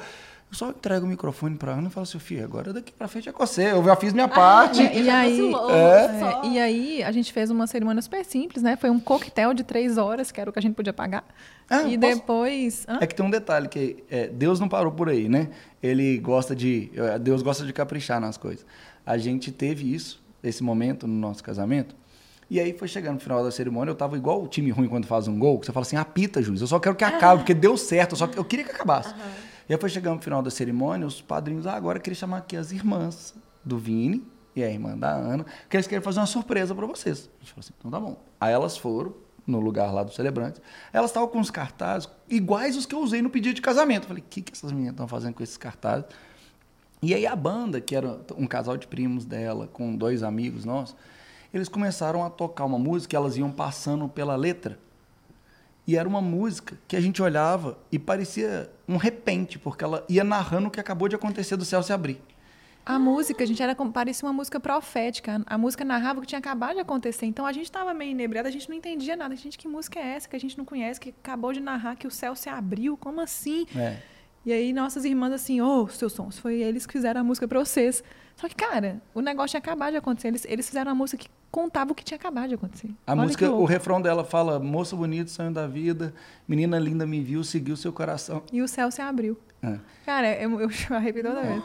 Então, assim, muitas coisas a gente fala aqui na nossa vida foram milagres, assim, que foram acontecendo, de coisas muito de Deus. E depois tinha tudo para chover, assim, horrores, assim. E depois disso, o céu se abriu e até o, a fé, o coquetel tudo acabar foi céu, céu estrelado, estrelado né? assim. Até no outro dia, também sol. E foi isso tudo. E, e, a gente escutou coisas muito lindas, né? Amigos ateus chamando a gente falando assim: é. você deu uma complicada agora aqui para eu ter que explicar esse negócio. É, pessoas até hoje, né? Quando a gente encontra, fala assim: cara, eu toda hora conto do casamento de vocês, eu relembro do casamento de vocês, porque ah, o sincronismo e esse capricho de Deus de. No detalhe. Eu, peraí, liga o interruptor, iluminado, pum, acendeu. Sabe, na hora de falar assim, tá bom, toma a música agora para te contar que estava tudo planejado, que já estava disponível isso no mundo. Foi muito especial e realmente muitas pessoas nos trazem isso até hoje, assim, né? Então, e esses dois viralizando, né, na época, as pessoas assistindo isso, foi o que eu falei, foi a sementinha do Para Dois, que começou a muitos casais nos acessar e falar assim: como é que foi você encontrar um cara? Como é que foi para você uhum. fazer sua família aceitar o filho da sua namorada? E a gente começou a ajudar os casais e viu daí um, um propósito para essa presente que Deus nos deu, que foi essa união. Deus nos deu esse presente, que é ter uma vida, só que agora leva essa missão de compartilhar para inspirar outras pessoas. Sabe? Nossa, que lindo! É só isso Deus, tudo. Eu tô aqui, assim, eu já chorei, já arrepiei, né? já tô em choque. Mas, gente, a fé é a, é a coisa mais bonita que existe. Assim, para mim, é a coisa mais bonita que existe. E eu já vivenci, vivenciei, assim, não foi desse jeito, mas a minha irmã, rapidinho aqui pra vocês, claro. a minha irmã casou em Caraíva. E minha irmã casou em maio. E, e todo mundo falava pra minha irmã, ó, oh, Caraíva, maio chove. Você tá preparada? E assim, casamento sem nem. Não tinha chance de fazer casamento coberto. E aí, a gente chegou lá na quarta-feira, quarta chuva. Assim, vou resumir muito, tá? Quarta chuva, quinta chuva, sexta chuva. E eu e minha irmã, a gente tem uma fé também, assim, muito grande. A gente tem uma conexão, assim, muito forte, assim. Eu e minha irmã, a gente sabe o que uma tá sentindo só de olhar. E a gente tem uma conexão muito forte. Aí a gente tinha um mantra que a gente só ficava assim. Desde o quarto. Tá combinado. Com Deus. Tá combinado. Se preocupar. E minha irmã, ela curtiu. Ela, a gente fez festa antes. Ela curtiu. E, assim, ela participava de festa chovendo. Aí, toda hora que a gente se olhava, assim, na festa, a gente... Tá combinado com Deus. Não tem problema. Gente, no dia do casamento dela, só que foi no dia. O casamento dela era, tipo, acho que era três horas da tarde. Eu, eu acordei, eu quase não, não dormi na noite, e eu acordei, a primeira coisa que eu fiz, eu lembro que o, meu, o Luca, meu filho, tinha um ano, a primeira coisa que eu fiz foi empurrar a janela, porque eu queria ver. Na hora que eu fiz assim, eu abri. Nenhuma, não. Nenhuma nuvem no céu. Aí eu lembro que eu fui, era, era o dia dela, assim, eu fui, eu fui correndo, a gente tava numa, numa pousada que eram vários bangalôs, assim, de frente pra praia. Eu falei, eu corri, assim, fiz assim, corremos, chamamos toda a nossa família. Aí a gente, gente, tá vendo? Olha só, tava combinado, Deus, tá combinado. A gente começou a gritar, colocamos música alta e tal, e fomos pro mar. E assim, e vivenciando a fé mesmo, celebrando a fé, porque a gente tinha certeza que não ia dar errado, sabe? Assim, só que é certeza mesmo. É, certeza chovendo, caindo o mundo e lá em Caraíva, que assim, chove, chove não melhora tanto não. E tivemos certeza, e, e assim, essa história de vocês me fez vivenciar Relembrar de novo isso. essa história do casamento da minha irmã, que foi assim, especial também. Ai, Tiago, eu tô, eu tô assim, que a gente, igual eu falei, a gente prepara um roteiro aqui é, e depois as coisas acontecem, né? Eu acho que a gente está falando aqui sobre fé, assim, e até porque o nosso tempo já está acabando, né? E será, Ana, porque eu acho que era tão legal também as pessoas é, entendem, se você pode contar, porque foi uma história que emocionou muito a mim, a Bruna, quando a gente teve aqui antes e você nos contou também. Como que foi é, a sua história, a visão que você teve, que agora vocês estão com tudo no Para Dois Serem Um, né? A gente queria falar tanta coisa aqui, perguntar É. para você sobre relacionamento, para a gente poder também levar. é, mas a história de vocês é incrível, né? Não, A a história história, de- a história- história é longa, né, gente? Não, tem a muitos detalhes. Mas sabe o que eu achei legal? A história de vocês, ela fala por si só. Exatamente. Não precisa da gente ficar perguntando e intervindo. A história, ela é tão certinha que não precisa de intervir. Todos- tudo que vocês tinham que trazer com a história, ela já traz na narrativa de vocês. Então, foi isso, né? Mas- a gente marca outro episódio pra contar as milhões de histórias que tem. E aí tudo se encaixa, né? Porque aí tudo vai costurando. E aí a gente entende o poder desse lugar aqui. É. Porque, né? Porque tem essa história por trás, que tem vocês por trás, tem Deus por trás. E, e eu acho isso maravilhoso, porque é, a gente precisa de falar sobre isso, né? Sobre fé, sobre intuição, sobre entrega, sobre colocar amor. E cês- vocês é, materializam muito isso e, e com resultado, né? Sim, o resultado que- é importante. Que né, exa- gente? exatamente, né? Uma empresa nasce para dar resultado, É. enfim. É, mas Não, a gente não vive de luz. não, e a gente Não. quer viver bem, viver com prosperidade, com abundância, né? Então é legal a gente falar isso também. Mas, e com Então conta, trabalho, né? Mas eu, conta. eu- eu queria muito que você pudesse contar, Ana, essa história do Para Dois Serem Um, porque é um, é um testemunho também muito forte, né? É. E de, de muita fé e muito incrível, assim. Eu vou resumir que também é uma história cheia de detalhes e tal, senão a gente foi aqui o dia inteiro. Eu gosto de falar demais. Desculpa. Eu gosto de falar demais. Ano passado, é, assim, 2021, 2022 foram anos incríveis para a gente, assim, que a gente teve um reconhecimento, assim, no mercado muito grande. Então, a gente foi chamado para milhões de coisas. Dá palestra, dá palestra até em Dubai, dá palestra não sei onde, viajando, viajando, muita coisa, assim, acontecendo. Mas, no final do ano, eu estava me sentindo vazia, sabe, assim, estava meio perdida, estava fazendo coisas que eu achava que que não era onde eu tinha que estar como missão. A gente até pouco tempo, a gente ainda tem esses cursos, né? A gente tem um curso que ensina pessoas a se tornarem marcas com alma, ensina empresas a se tornarem marcas com alma. Tinha uma mentoria, uma imersão de, de encantamento de clientes, que é o nosso forte, assim, é posicionamento de marca e encantamento de cliente.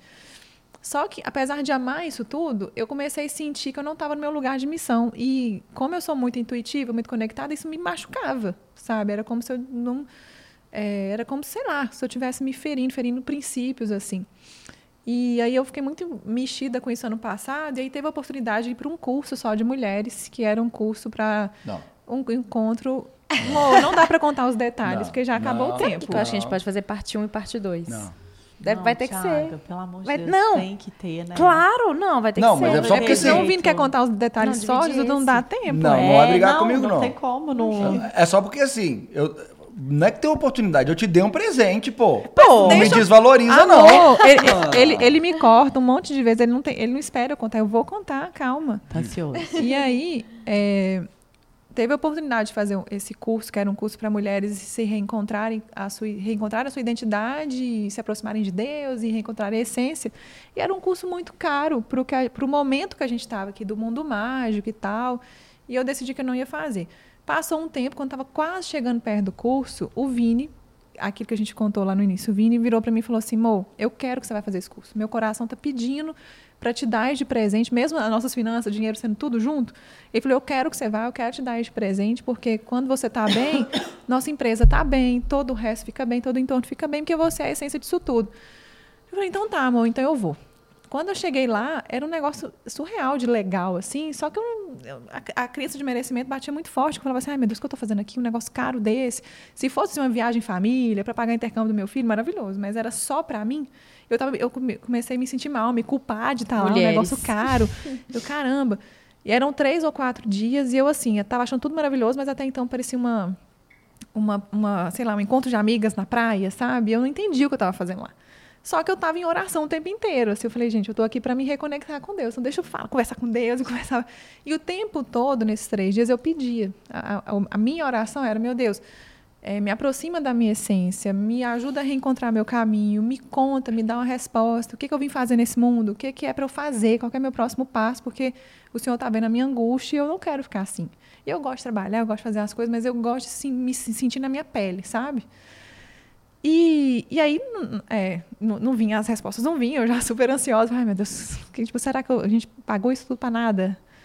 E esse, esse curso foi da Camila Vieira, vou dar os créditos, porque né, foi algo que mudou muito minha vida. E no primeiro dia, Nath, ela falou uma coisa que me marcou muito. Assim, ela falou assim: não tenham pressa em receber, todo mundo vai sair daqui transformado. Lembra que Jesus ressuscitou só no terceiro dia, e eram três dias de curso. Então, não tenham pressa de receber, todo mundo vai sair transformado. Eu né, fiquei com aquilo para mim. E aí, minha filha, meu, a minha visão veio só no terceiro dia. Né? Eu fiquei o tempo inteiro buscando, buscando e nada. E aí foi muito bonito, porque foi um momento de muita oração, tinha todo um clima, assim, tinha uma luz bonita, uma música linda e tal. E eu comecei a ficar muito emocionada com a música e tal, e muito conectada, assim, eu, eu, eu e, e, e fazendo a oração, e o meu pedido era sempre esse, desde o primeiro dia. E aí, quando eu abro os olhos, tinha uma pastora cantando, e uma pastora cantava muito lindo, assim, era uma, era uma voz de anjo.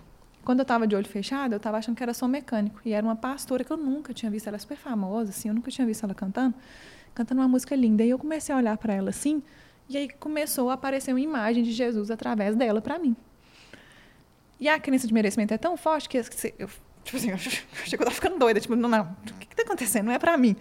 E eu achei que, sei lá, que era alguma coisa da pastora, que ela devia ter uma cruz muito grande que ela carregava, por isso que Deus, Jesus estava aparecendo nela. Só que aquilo não, não sumia, a imagem não sumia. E eu comecei a achar que eu estava ficando doida, porque gente, eu já estava chorando muito, a gente já fica inebriada né, com tanto conteúdo, tanta coisa. E eu comecei a achar que eu estava ficando doida. Mas aí, uma hora, me caiu uma ficha que eu falei assim: Senhor, Jesus é o Senhor que está falando comigo? Então, então peraí, eu estou aqui, pode falar, manda tu, manda todas as minhas respostas que eu estou precisando, não sei o quê. E assim, a imagem não sumia. Então eu aceitei que era que Jesus estava querendo falar comigo de alguma forma. É, e eu gosto de explicar, porque assim, não é uma imagem carne e osso, né? Como eu estou vendo vocês aqui, mas era uma imagem. Não sei, não é um espírito também, mas era uma imagem que, sei lá, parecia um, um- sabe assim, uma tela de LED, mas era uma imagem perfeita de Jesus, assim. E eu olhando, e aí eu comecei a conversar com ele em voz alta. Então, como estava todo mundo rezando, orando, cantando, não sei o quê, eu perdi a vergonha assim total, ninguém tá olhando para mim. Comecei a conversar com ele e perguntar. E aí perguntando da minha missão e tal, não sei o quê, veio uma voz assim, que não é uma voz audível, é uma voz de consciência falando assim, veio assim, para dois serem um. E na hora que falou aquilo, eu comecei a tremer, mas eu tremia, mas eu tremia, mas eu chorava. E aí as pessoas falam, é, quando eu escutava pessoas falando assim de você sentir a presença do Espírito Santo, eu entendi o que que era. Porque meu corpo tremia de uma forma e eu chorava de uma forma tão compulsiva que a lágrima pulava assim do olho sem eu fazer um- o mínimo de esforço. E eu senti uma e assim, meu corpo todo parecia um rio, assim, sabe? Era uma energia circulando, assim. E eu, como assim, Jesus? O que, que, é isso para dois serem um? Tem três anos que a gente. Eu, é, eu acho que é importante contar essa parte. É, não. então. Eu falava, e eu, eu batendo boca com Jesus, né? Assim, tem três anos que a gente não fala do Para Dois Um, porque isso foi em 2022, final de 2022, e o Para Dois Um a gente criou em 2019, né? Dessa é, coisa da gente gostar muito de falar de relacionamento, da gente ser um casal iluminado e tal, e as pessoas pedindo e tal, para a gente dar dicas sobre isso, a gente criou o Para Dois Serem Um como um hobby. Só que como veio a pandemia Logo em seguida, a nossa empresa de joias começou a crescer, era o que estava dando dinheiro, era o que estava dando foco, e a gente com conta para pagar, né, empresário e tal, não queria demitir ninguém. Falei, gente, vamos focar no que está crescendo, né? Sim. né? E a gente abandonou o Para Dois Seria Um. Acabou. Porque até então era um hobby, ia virar um produto digital, a nossa, nossa ideia era essa, virar um curso, uma mentoria, alguma coisa, mas até então era só um hobby. A gente abandonou. Então a gente não falou do Para Dois Seria Um nunca mais. Acabou, morreu. E quando eu escutei isso para dois seriam, eu fiquei batendo boca por isso. Falei, como assim? Tem três anos que a gente não fala disso. O que, que é isso para dois? E aí eu comecei a pedir sinais, comecei a pedir sinais, sinais, sinais. Eu falei, tem nossos alunos, empreendedores, o que nós vamos fazer com isso? Como assim? E, gente, a gente é tão, Eu falo que eu, não é que eu sou fraca na minha fé, mas é porque eu queria fazer a coisa certa. Então, eu comecei a pedir sinais o tempo todo. Eu dei trabalho para Deus. De tanto sinal que eu pedi. Eu pedi sinal do número dois. E aí foram aparecendo vários sinais. E eu pedia sinais, eu, eu, na Bíblia fala né, que a gente tem que ser específico no que a gente quer. Então eu pedia sinais uhum. claros. Do que, e o sinal aparecia. E aparecia através da pastora cantando, no meu celular, na, nos, nas coisas no ambiente. Eram sinais muito. Eu tenho, assim, para não, não, contar, no nosso podcast para dois, eu tenho essa história completa, com detalhes, mostro a foto dos sinais, tudo. Quem quiser vai lá ver, porque vale a pena. E aí eu me convenci de que realmente era o Parador Serio. E não, a, a, voz não parava de falar. Parador Serio. Meu Deus, como é que eu vou chegar e falar isso pro meu marido, né? e aí eu aceitei que era isso. O último sinal é o mais lindo, que no final a, a pastora, que Jesus apareceu através dela, se materializou no aeroporto, assim. Eu queria muito falar com ela, mas ela já tinha ido embora. No outro dia ela brota no aeroporto, eu pude falar com ela e tal. É linda essa história, completa, assim. E, e aí eu cheguei em casa, né, da viagem, assim, completamente emocionada. Falei com o Vini, a gente precisa conversar, a gente precisa conversar, tem que te contar o que aconteceu. E aí eu fui contar para ele. E aí uma grande loucura, né, porque no meio de uma obra gigante que a gente estava fazendo e muita coisa acontecendo, é, investindo, né, gastando, mas investindo muito dinheiro. E eu viro para ele e falo assim, ah, eu entendi que Deus pediu para a gente retomar o para dois ser um, mas para isso a gente não, não tem como mais ter foco em mentoria, cursos para empreendedores, porque precisamos Sim. focar no uhum. que preciso obediente. Foi uma cara, foi uma ordem quase assim, foi tipo, sabe? E era literalmente cortar algo que era extremamente certo e garantido, que é mentoria, curso Sim. livre para mergulhar no desconhecido. Então, assim, é você parar de ter certa entrada e mergulhar num negócio que é tipo assim, é, não era que assim, não, então nós vamos fazendo para dois, e aí nós vamos fazendo. Não, a gente não, não sabia o que fazer. A gente é. era, vamos mergulhar no para dois. Mas. E, e, isso demorou um pouco a cair a ficha do que, que a gente ia fazer. Isso foi em setembro do ano passado, porque era muita informação e nossa vida estava acontecendo muita coisa. Então, eu fui deixando digerir aos poucos, assim, fazendo os downloads do que, que era para a gente fazer e tal. E claro que deu muito medo, porque a gente abriu mão de 40% do faturamento da empresa. E isso é muita coisa. Nossa. E ainda mais na fase que a gente está, né, de fazer esse mundo mágico que vocês estão vendo aqui, que não é uma coisa barata, um mega investimento. E a gente foi na fé mesmo, assim, na fé e na coragem. Deu muito medo, muito. E um dia o Vini falou para mim assim, Mo, é, bora fazer. Depois da gente pensar muito, ele falou assim, bora porque a gente escuta amigo, escuta mentor, escuta não sei quem. E você não vai escutar Jesus? E, e eu achei muito bonito porque ele falou assim, eu não tive a visão. Então, para mim, é difícil entender. Só que também já estava acostumado comigo. Sempre tinha umas, umas intuições, umas é. bruxarias, uns negócios. Ele falou, mas eu confio que você realmente viu, você não ia tirar isso do, do nada. É. Então, vamos embora. E a gente foi com medo, na coragem, e é tão bonito, foi tão bonito Vocês esse processo. Indo, né? Estamos indo. Vocês estão, Estamos é, indo. No processo. Foi um dos processos mais bonitos da nossa vida, eu acho, mais marcantes, porque com toda a dificuldade financeira, que graças a Deus, né? Pode nem falar isso, mas assim, eu falo devido ao investimento Sim. que a gente está fazendo uhum. aqui, que não tinha como parar, nada faltou. Sabe, nada faltou. É, só um parênteses, assim, quanto maior, vocês que trabalham com muitas empresas sabem disso, quanto maior a máquina vai ficando, menor é o tamanho da coisa que pode derrubar tudo.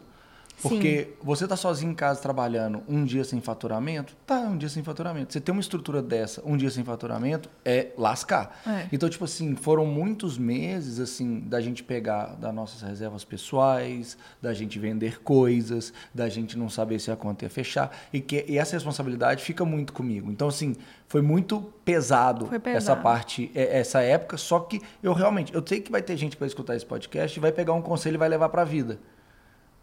Porque ah, viu a gente falando, achou que a gente tem autoridade no assunto e tal. Legal. Só que aí você escuta Jesus falando direto com você e você vai negar. Você tem que ser doido, bicho. E aí, eu, o, o, bonito desse processo, que foi um processo recente, né, gente? A gente está falando de, do início desse ano, de 2023.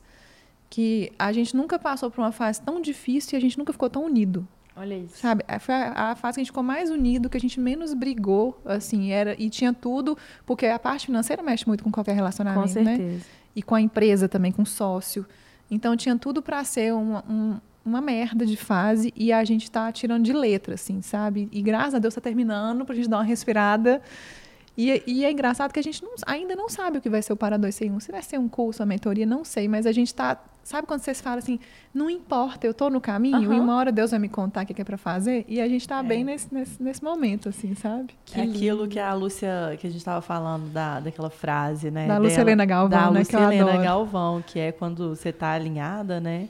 É assim, quando você está alinhado ao seu sentido de vida, a natureza a patrocina natureza seus provém, sonhos. É. E, e, é bem isso que está acontecendo Não, repete, com a gente. porque repete. É o, nosso corte. É o corte. é uma frase da Lúcia Helena Galvão, que é uma filósofa que eu admiro muito. Ela fala assim, quando você caminha alinhado ao seu sentido de vida, a natureza patrocina seus sonhos. E isso eu, eu vi num curso que eu fiz dela há muitos anos, eu carrego isso comigo sempre, porque isso está acontecendo com a gente. Agora, final de obra, começou a aparecer um monte de parceiro, um monte de anjo, querendo participar, querendo ajudar, querendo fazer, querendo patrocinar. Sabe? Então patrocina literalmente os é, nossos sonhos. Maravilhoso. Sabe? Esse é o segredo. Essa é a história da nossa vida. Se você for olhar pedidos, se você for olhar casamento, se você for olhar todos os projetos que a gente fez, é quando a gente está em contato com realmente nosso coração e onde a gente está indo. Quando a gente está junto e a gente mergulha naquilo, não faz o menor sentido, mas dá certo aparece anjo de tudo quanto é quanto. Aí do tipo, o mês que você fala assim, esse mês não vai fechar. Aí vem, aparece um cliente do nada e compra um mês. Você fala assim, o que, que é isso que apareceu esse cara e comprou um mês de faturamento? Aí você fala assim, aconteceu. E é, uma, e é por isso que a gente cada vez mais mergulha.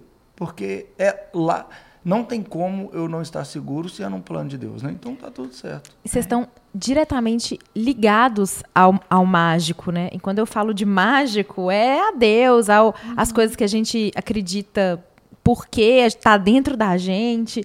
E nada melhor do que estar num lugar que representa tudo isso, né? Isso é aqui, ambiente, gente. É o que a gente fala do ambiente muda tudo, né? O ambiente. Vocês estão nesse ambiente de, de transformação. É. é. E todo dia, na hora que vocês chegam aqui, eu acho que deve dar também, apesar né, dos, dos desafios que vocês passam todos os dias, na hora que vocês chegam aqui, vocês veem a vida de vocês material, materializada. É. Uhum. Não é? Eu, eu, sou, eu imagino, vocês chegam aqui e falam: olha, isso aqui é a materialização dos nossos sonhos, da nossa fé, da nossa conexão com Deus, da nossa conexão um com o outro. E o Vini falou exatamente essas palavras outro dia, quando a gente né, ficou mais pronto, assim, depois que botaram as plantas ali. Ele chegou e falou assim: Nossa, amor, nem acredito que tá virando real. Assim, nossa, é o nosso sonho, não sei e, o quê. E, e, a gente é, tá sempre muito junto, sabe? Aprendendo junto, tombando junto, levantando junto. E o que eu acho que é engraçado é que quando a gente estava querendo ampliar o negócio e a gente falava temos que sair de casa e vamos para o escritório, a decisão do Mundo Mais foi justamente o que a gente falou. A gente quer que as pessoas possam viver o que a gente vive e sentir o que a gente sente. Então, elas precisam ver o quanto uma história pode mudar a vida de alguém, o quanto sonhar da forma correta pode fazer com que você consiga realizar isso mais fácil. Então, a gente fez para isso, né? Então, você pega, eu estava falando de sair de um emprego que eu não estava feliz, ficar sentado derretido num sofá, sabe? E agora, eu chamo isso aqui de escritório. Sabe, eu saio, acordo para trabalhar e eu chego num espaço que você olha e fala assim: vocês são doidos. Tipo, no papel não fazia o menor sentido, mas quando você entra aqui e você vive um pouquinho disso, você fala, não, tá, faz todo sentido. Então é, é mágico mesmo pra É, gente. Hoje eu cheguei aqui na no meu terceiro dia aqui num curto espaço de tempo. E hoje, quando eu cheguei, o primeiro sentimento que eu tive foi: Uau, eu nunca vou me acostumar com esse lugar. Porque é, é isso, né? E vocês trazem isso. Gente do céu, e o nosso tempo tá mais que estourado, mas aqui, conta pra gente agora esse novo planejamento que vocês estão aí querendo aumentar a família. Então, menina, é, era uma história, é uma história bonita também, porque a gente não sabia se a gente queria ter filhos, né? Eu já tenho o Kaká e o Vini, é, apesar de não ter o filho dele, também não sabia se ele queria ter. Era uma coisa meio assim, ah, vamos, vamos deixando, né? É, eu, eu, Só que- eu sempre falei que eu não é que eu não queria ter, assim, eu sempre gosto de de separar isso, porque eu falava que eu não ia ter, que era diferente de não querer. Porque eu tinha os desejos de me apaixonar por criança, de ter filho e de tudo mais, só que eu tinha todas as crenças que me falavam, nem tudo que você quer você faz. É, tinha os bloqueios, E, né? e, e, e outra coisa, e o estilo de vida, e não sei o quê. E aí essas outras coisas abafavam aquela, e mesmo talvez querendo, eu não ia ter. Né? E eu tinha os bloqueios da mulher moderna, né? Empreendedora, que conquistou tudo e não sei o quê. Ai, meu Deus, agora que Cacá já está intercâmbio, se virando na vida, começar tudo de novo, ter que pausar um momento profissional tão legal e a gente está aceleradíssimo e tal, não sei o quê. Só que Deus faz as coisas muito perfeitas, né? Que justo agora que a gente está mais estável, o mundo mais ficando pronto, coincidiu com a época que a gente desbloqueou todas essas crenças, que foi no final do ano passado. E a gente passou por um- uns processos de inteligência emocional bem fortes. Um deles foi o método CIS, que ajudou a quebrar ainda mais os bloqueios. E um, um belo dia foi um processo muito individual, não foi nada que a gente combinou. A gente simplesmente virou e falou: não, agora a gente entendeu porque que a gente não queria ter filho, então vamos ter filho, vamos.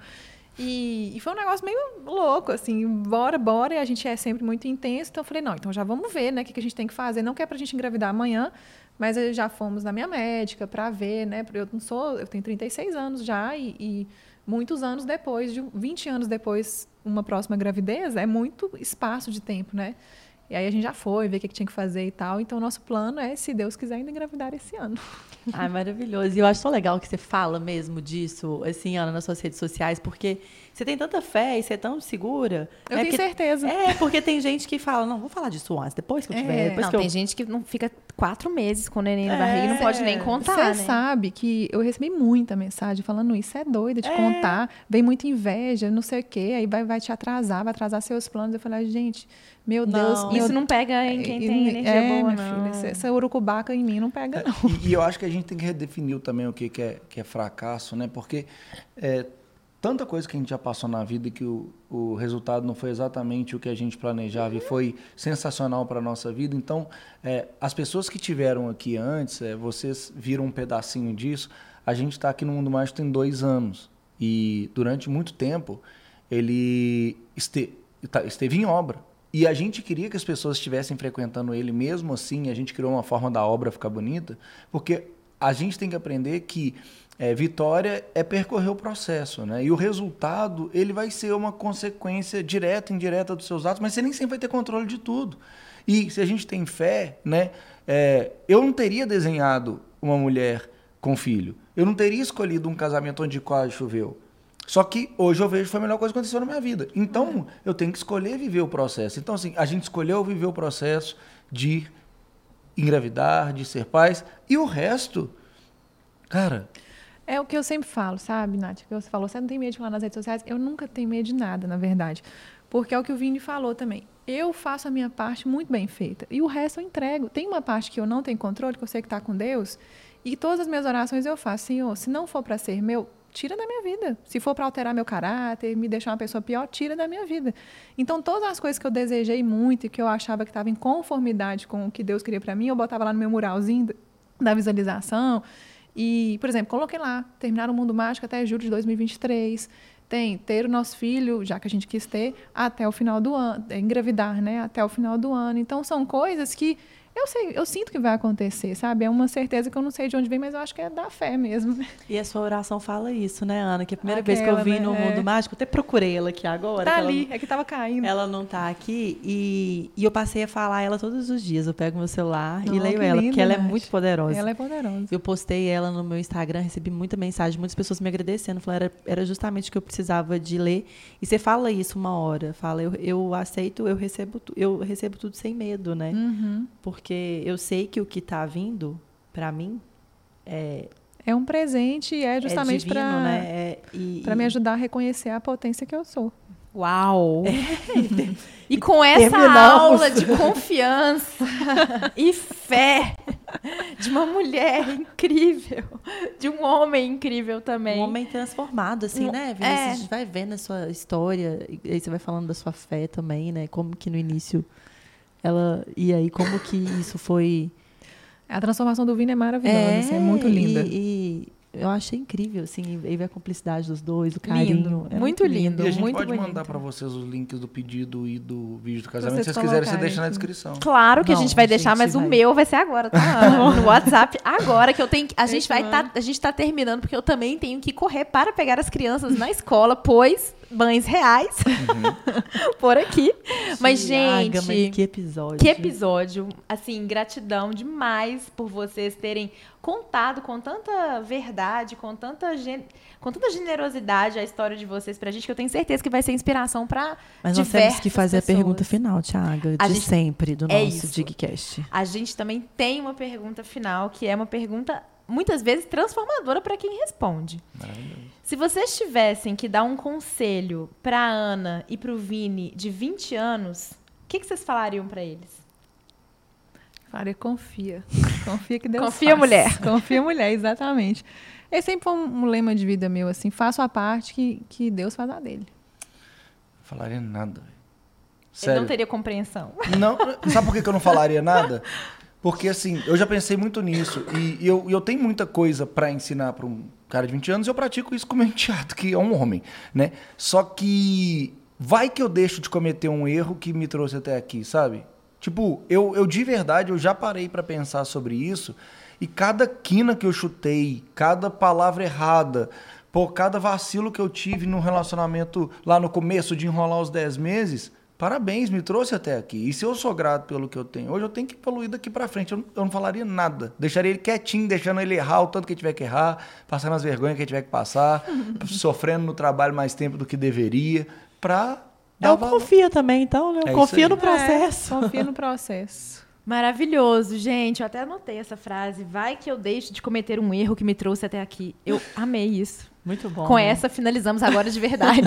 Obrigado Acabou pelo mesmo? convite. Meninas, eu amei. Obrigada, viu? A gente que amou, então, assim, ser recebido na casa de vocês, nesse mundo mágico, poder embebedar mesmo dessa energia, né, Thiago? A gente sempre sai daqui mais energizada. E voltem sempre, e a porta está sempre aberta, e faremos muitas coisas juntos ainda. Com faremos mesmo. certeza. Então, esse foi um episódio muito especial do nosso Digcast, né? E até o próximo, né? Ah, um beijo, até o gente. próximo. Beijo. Obrigada.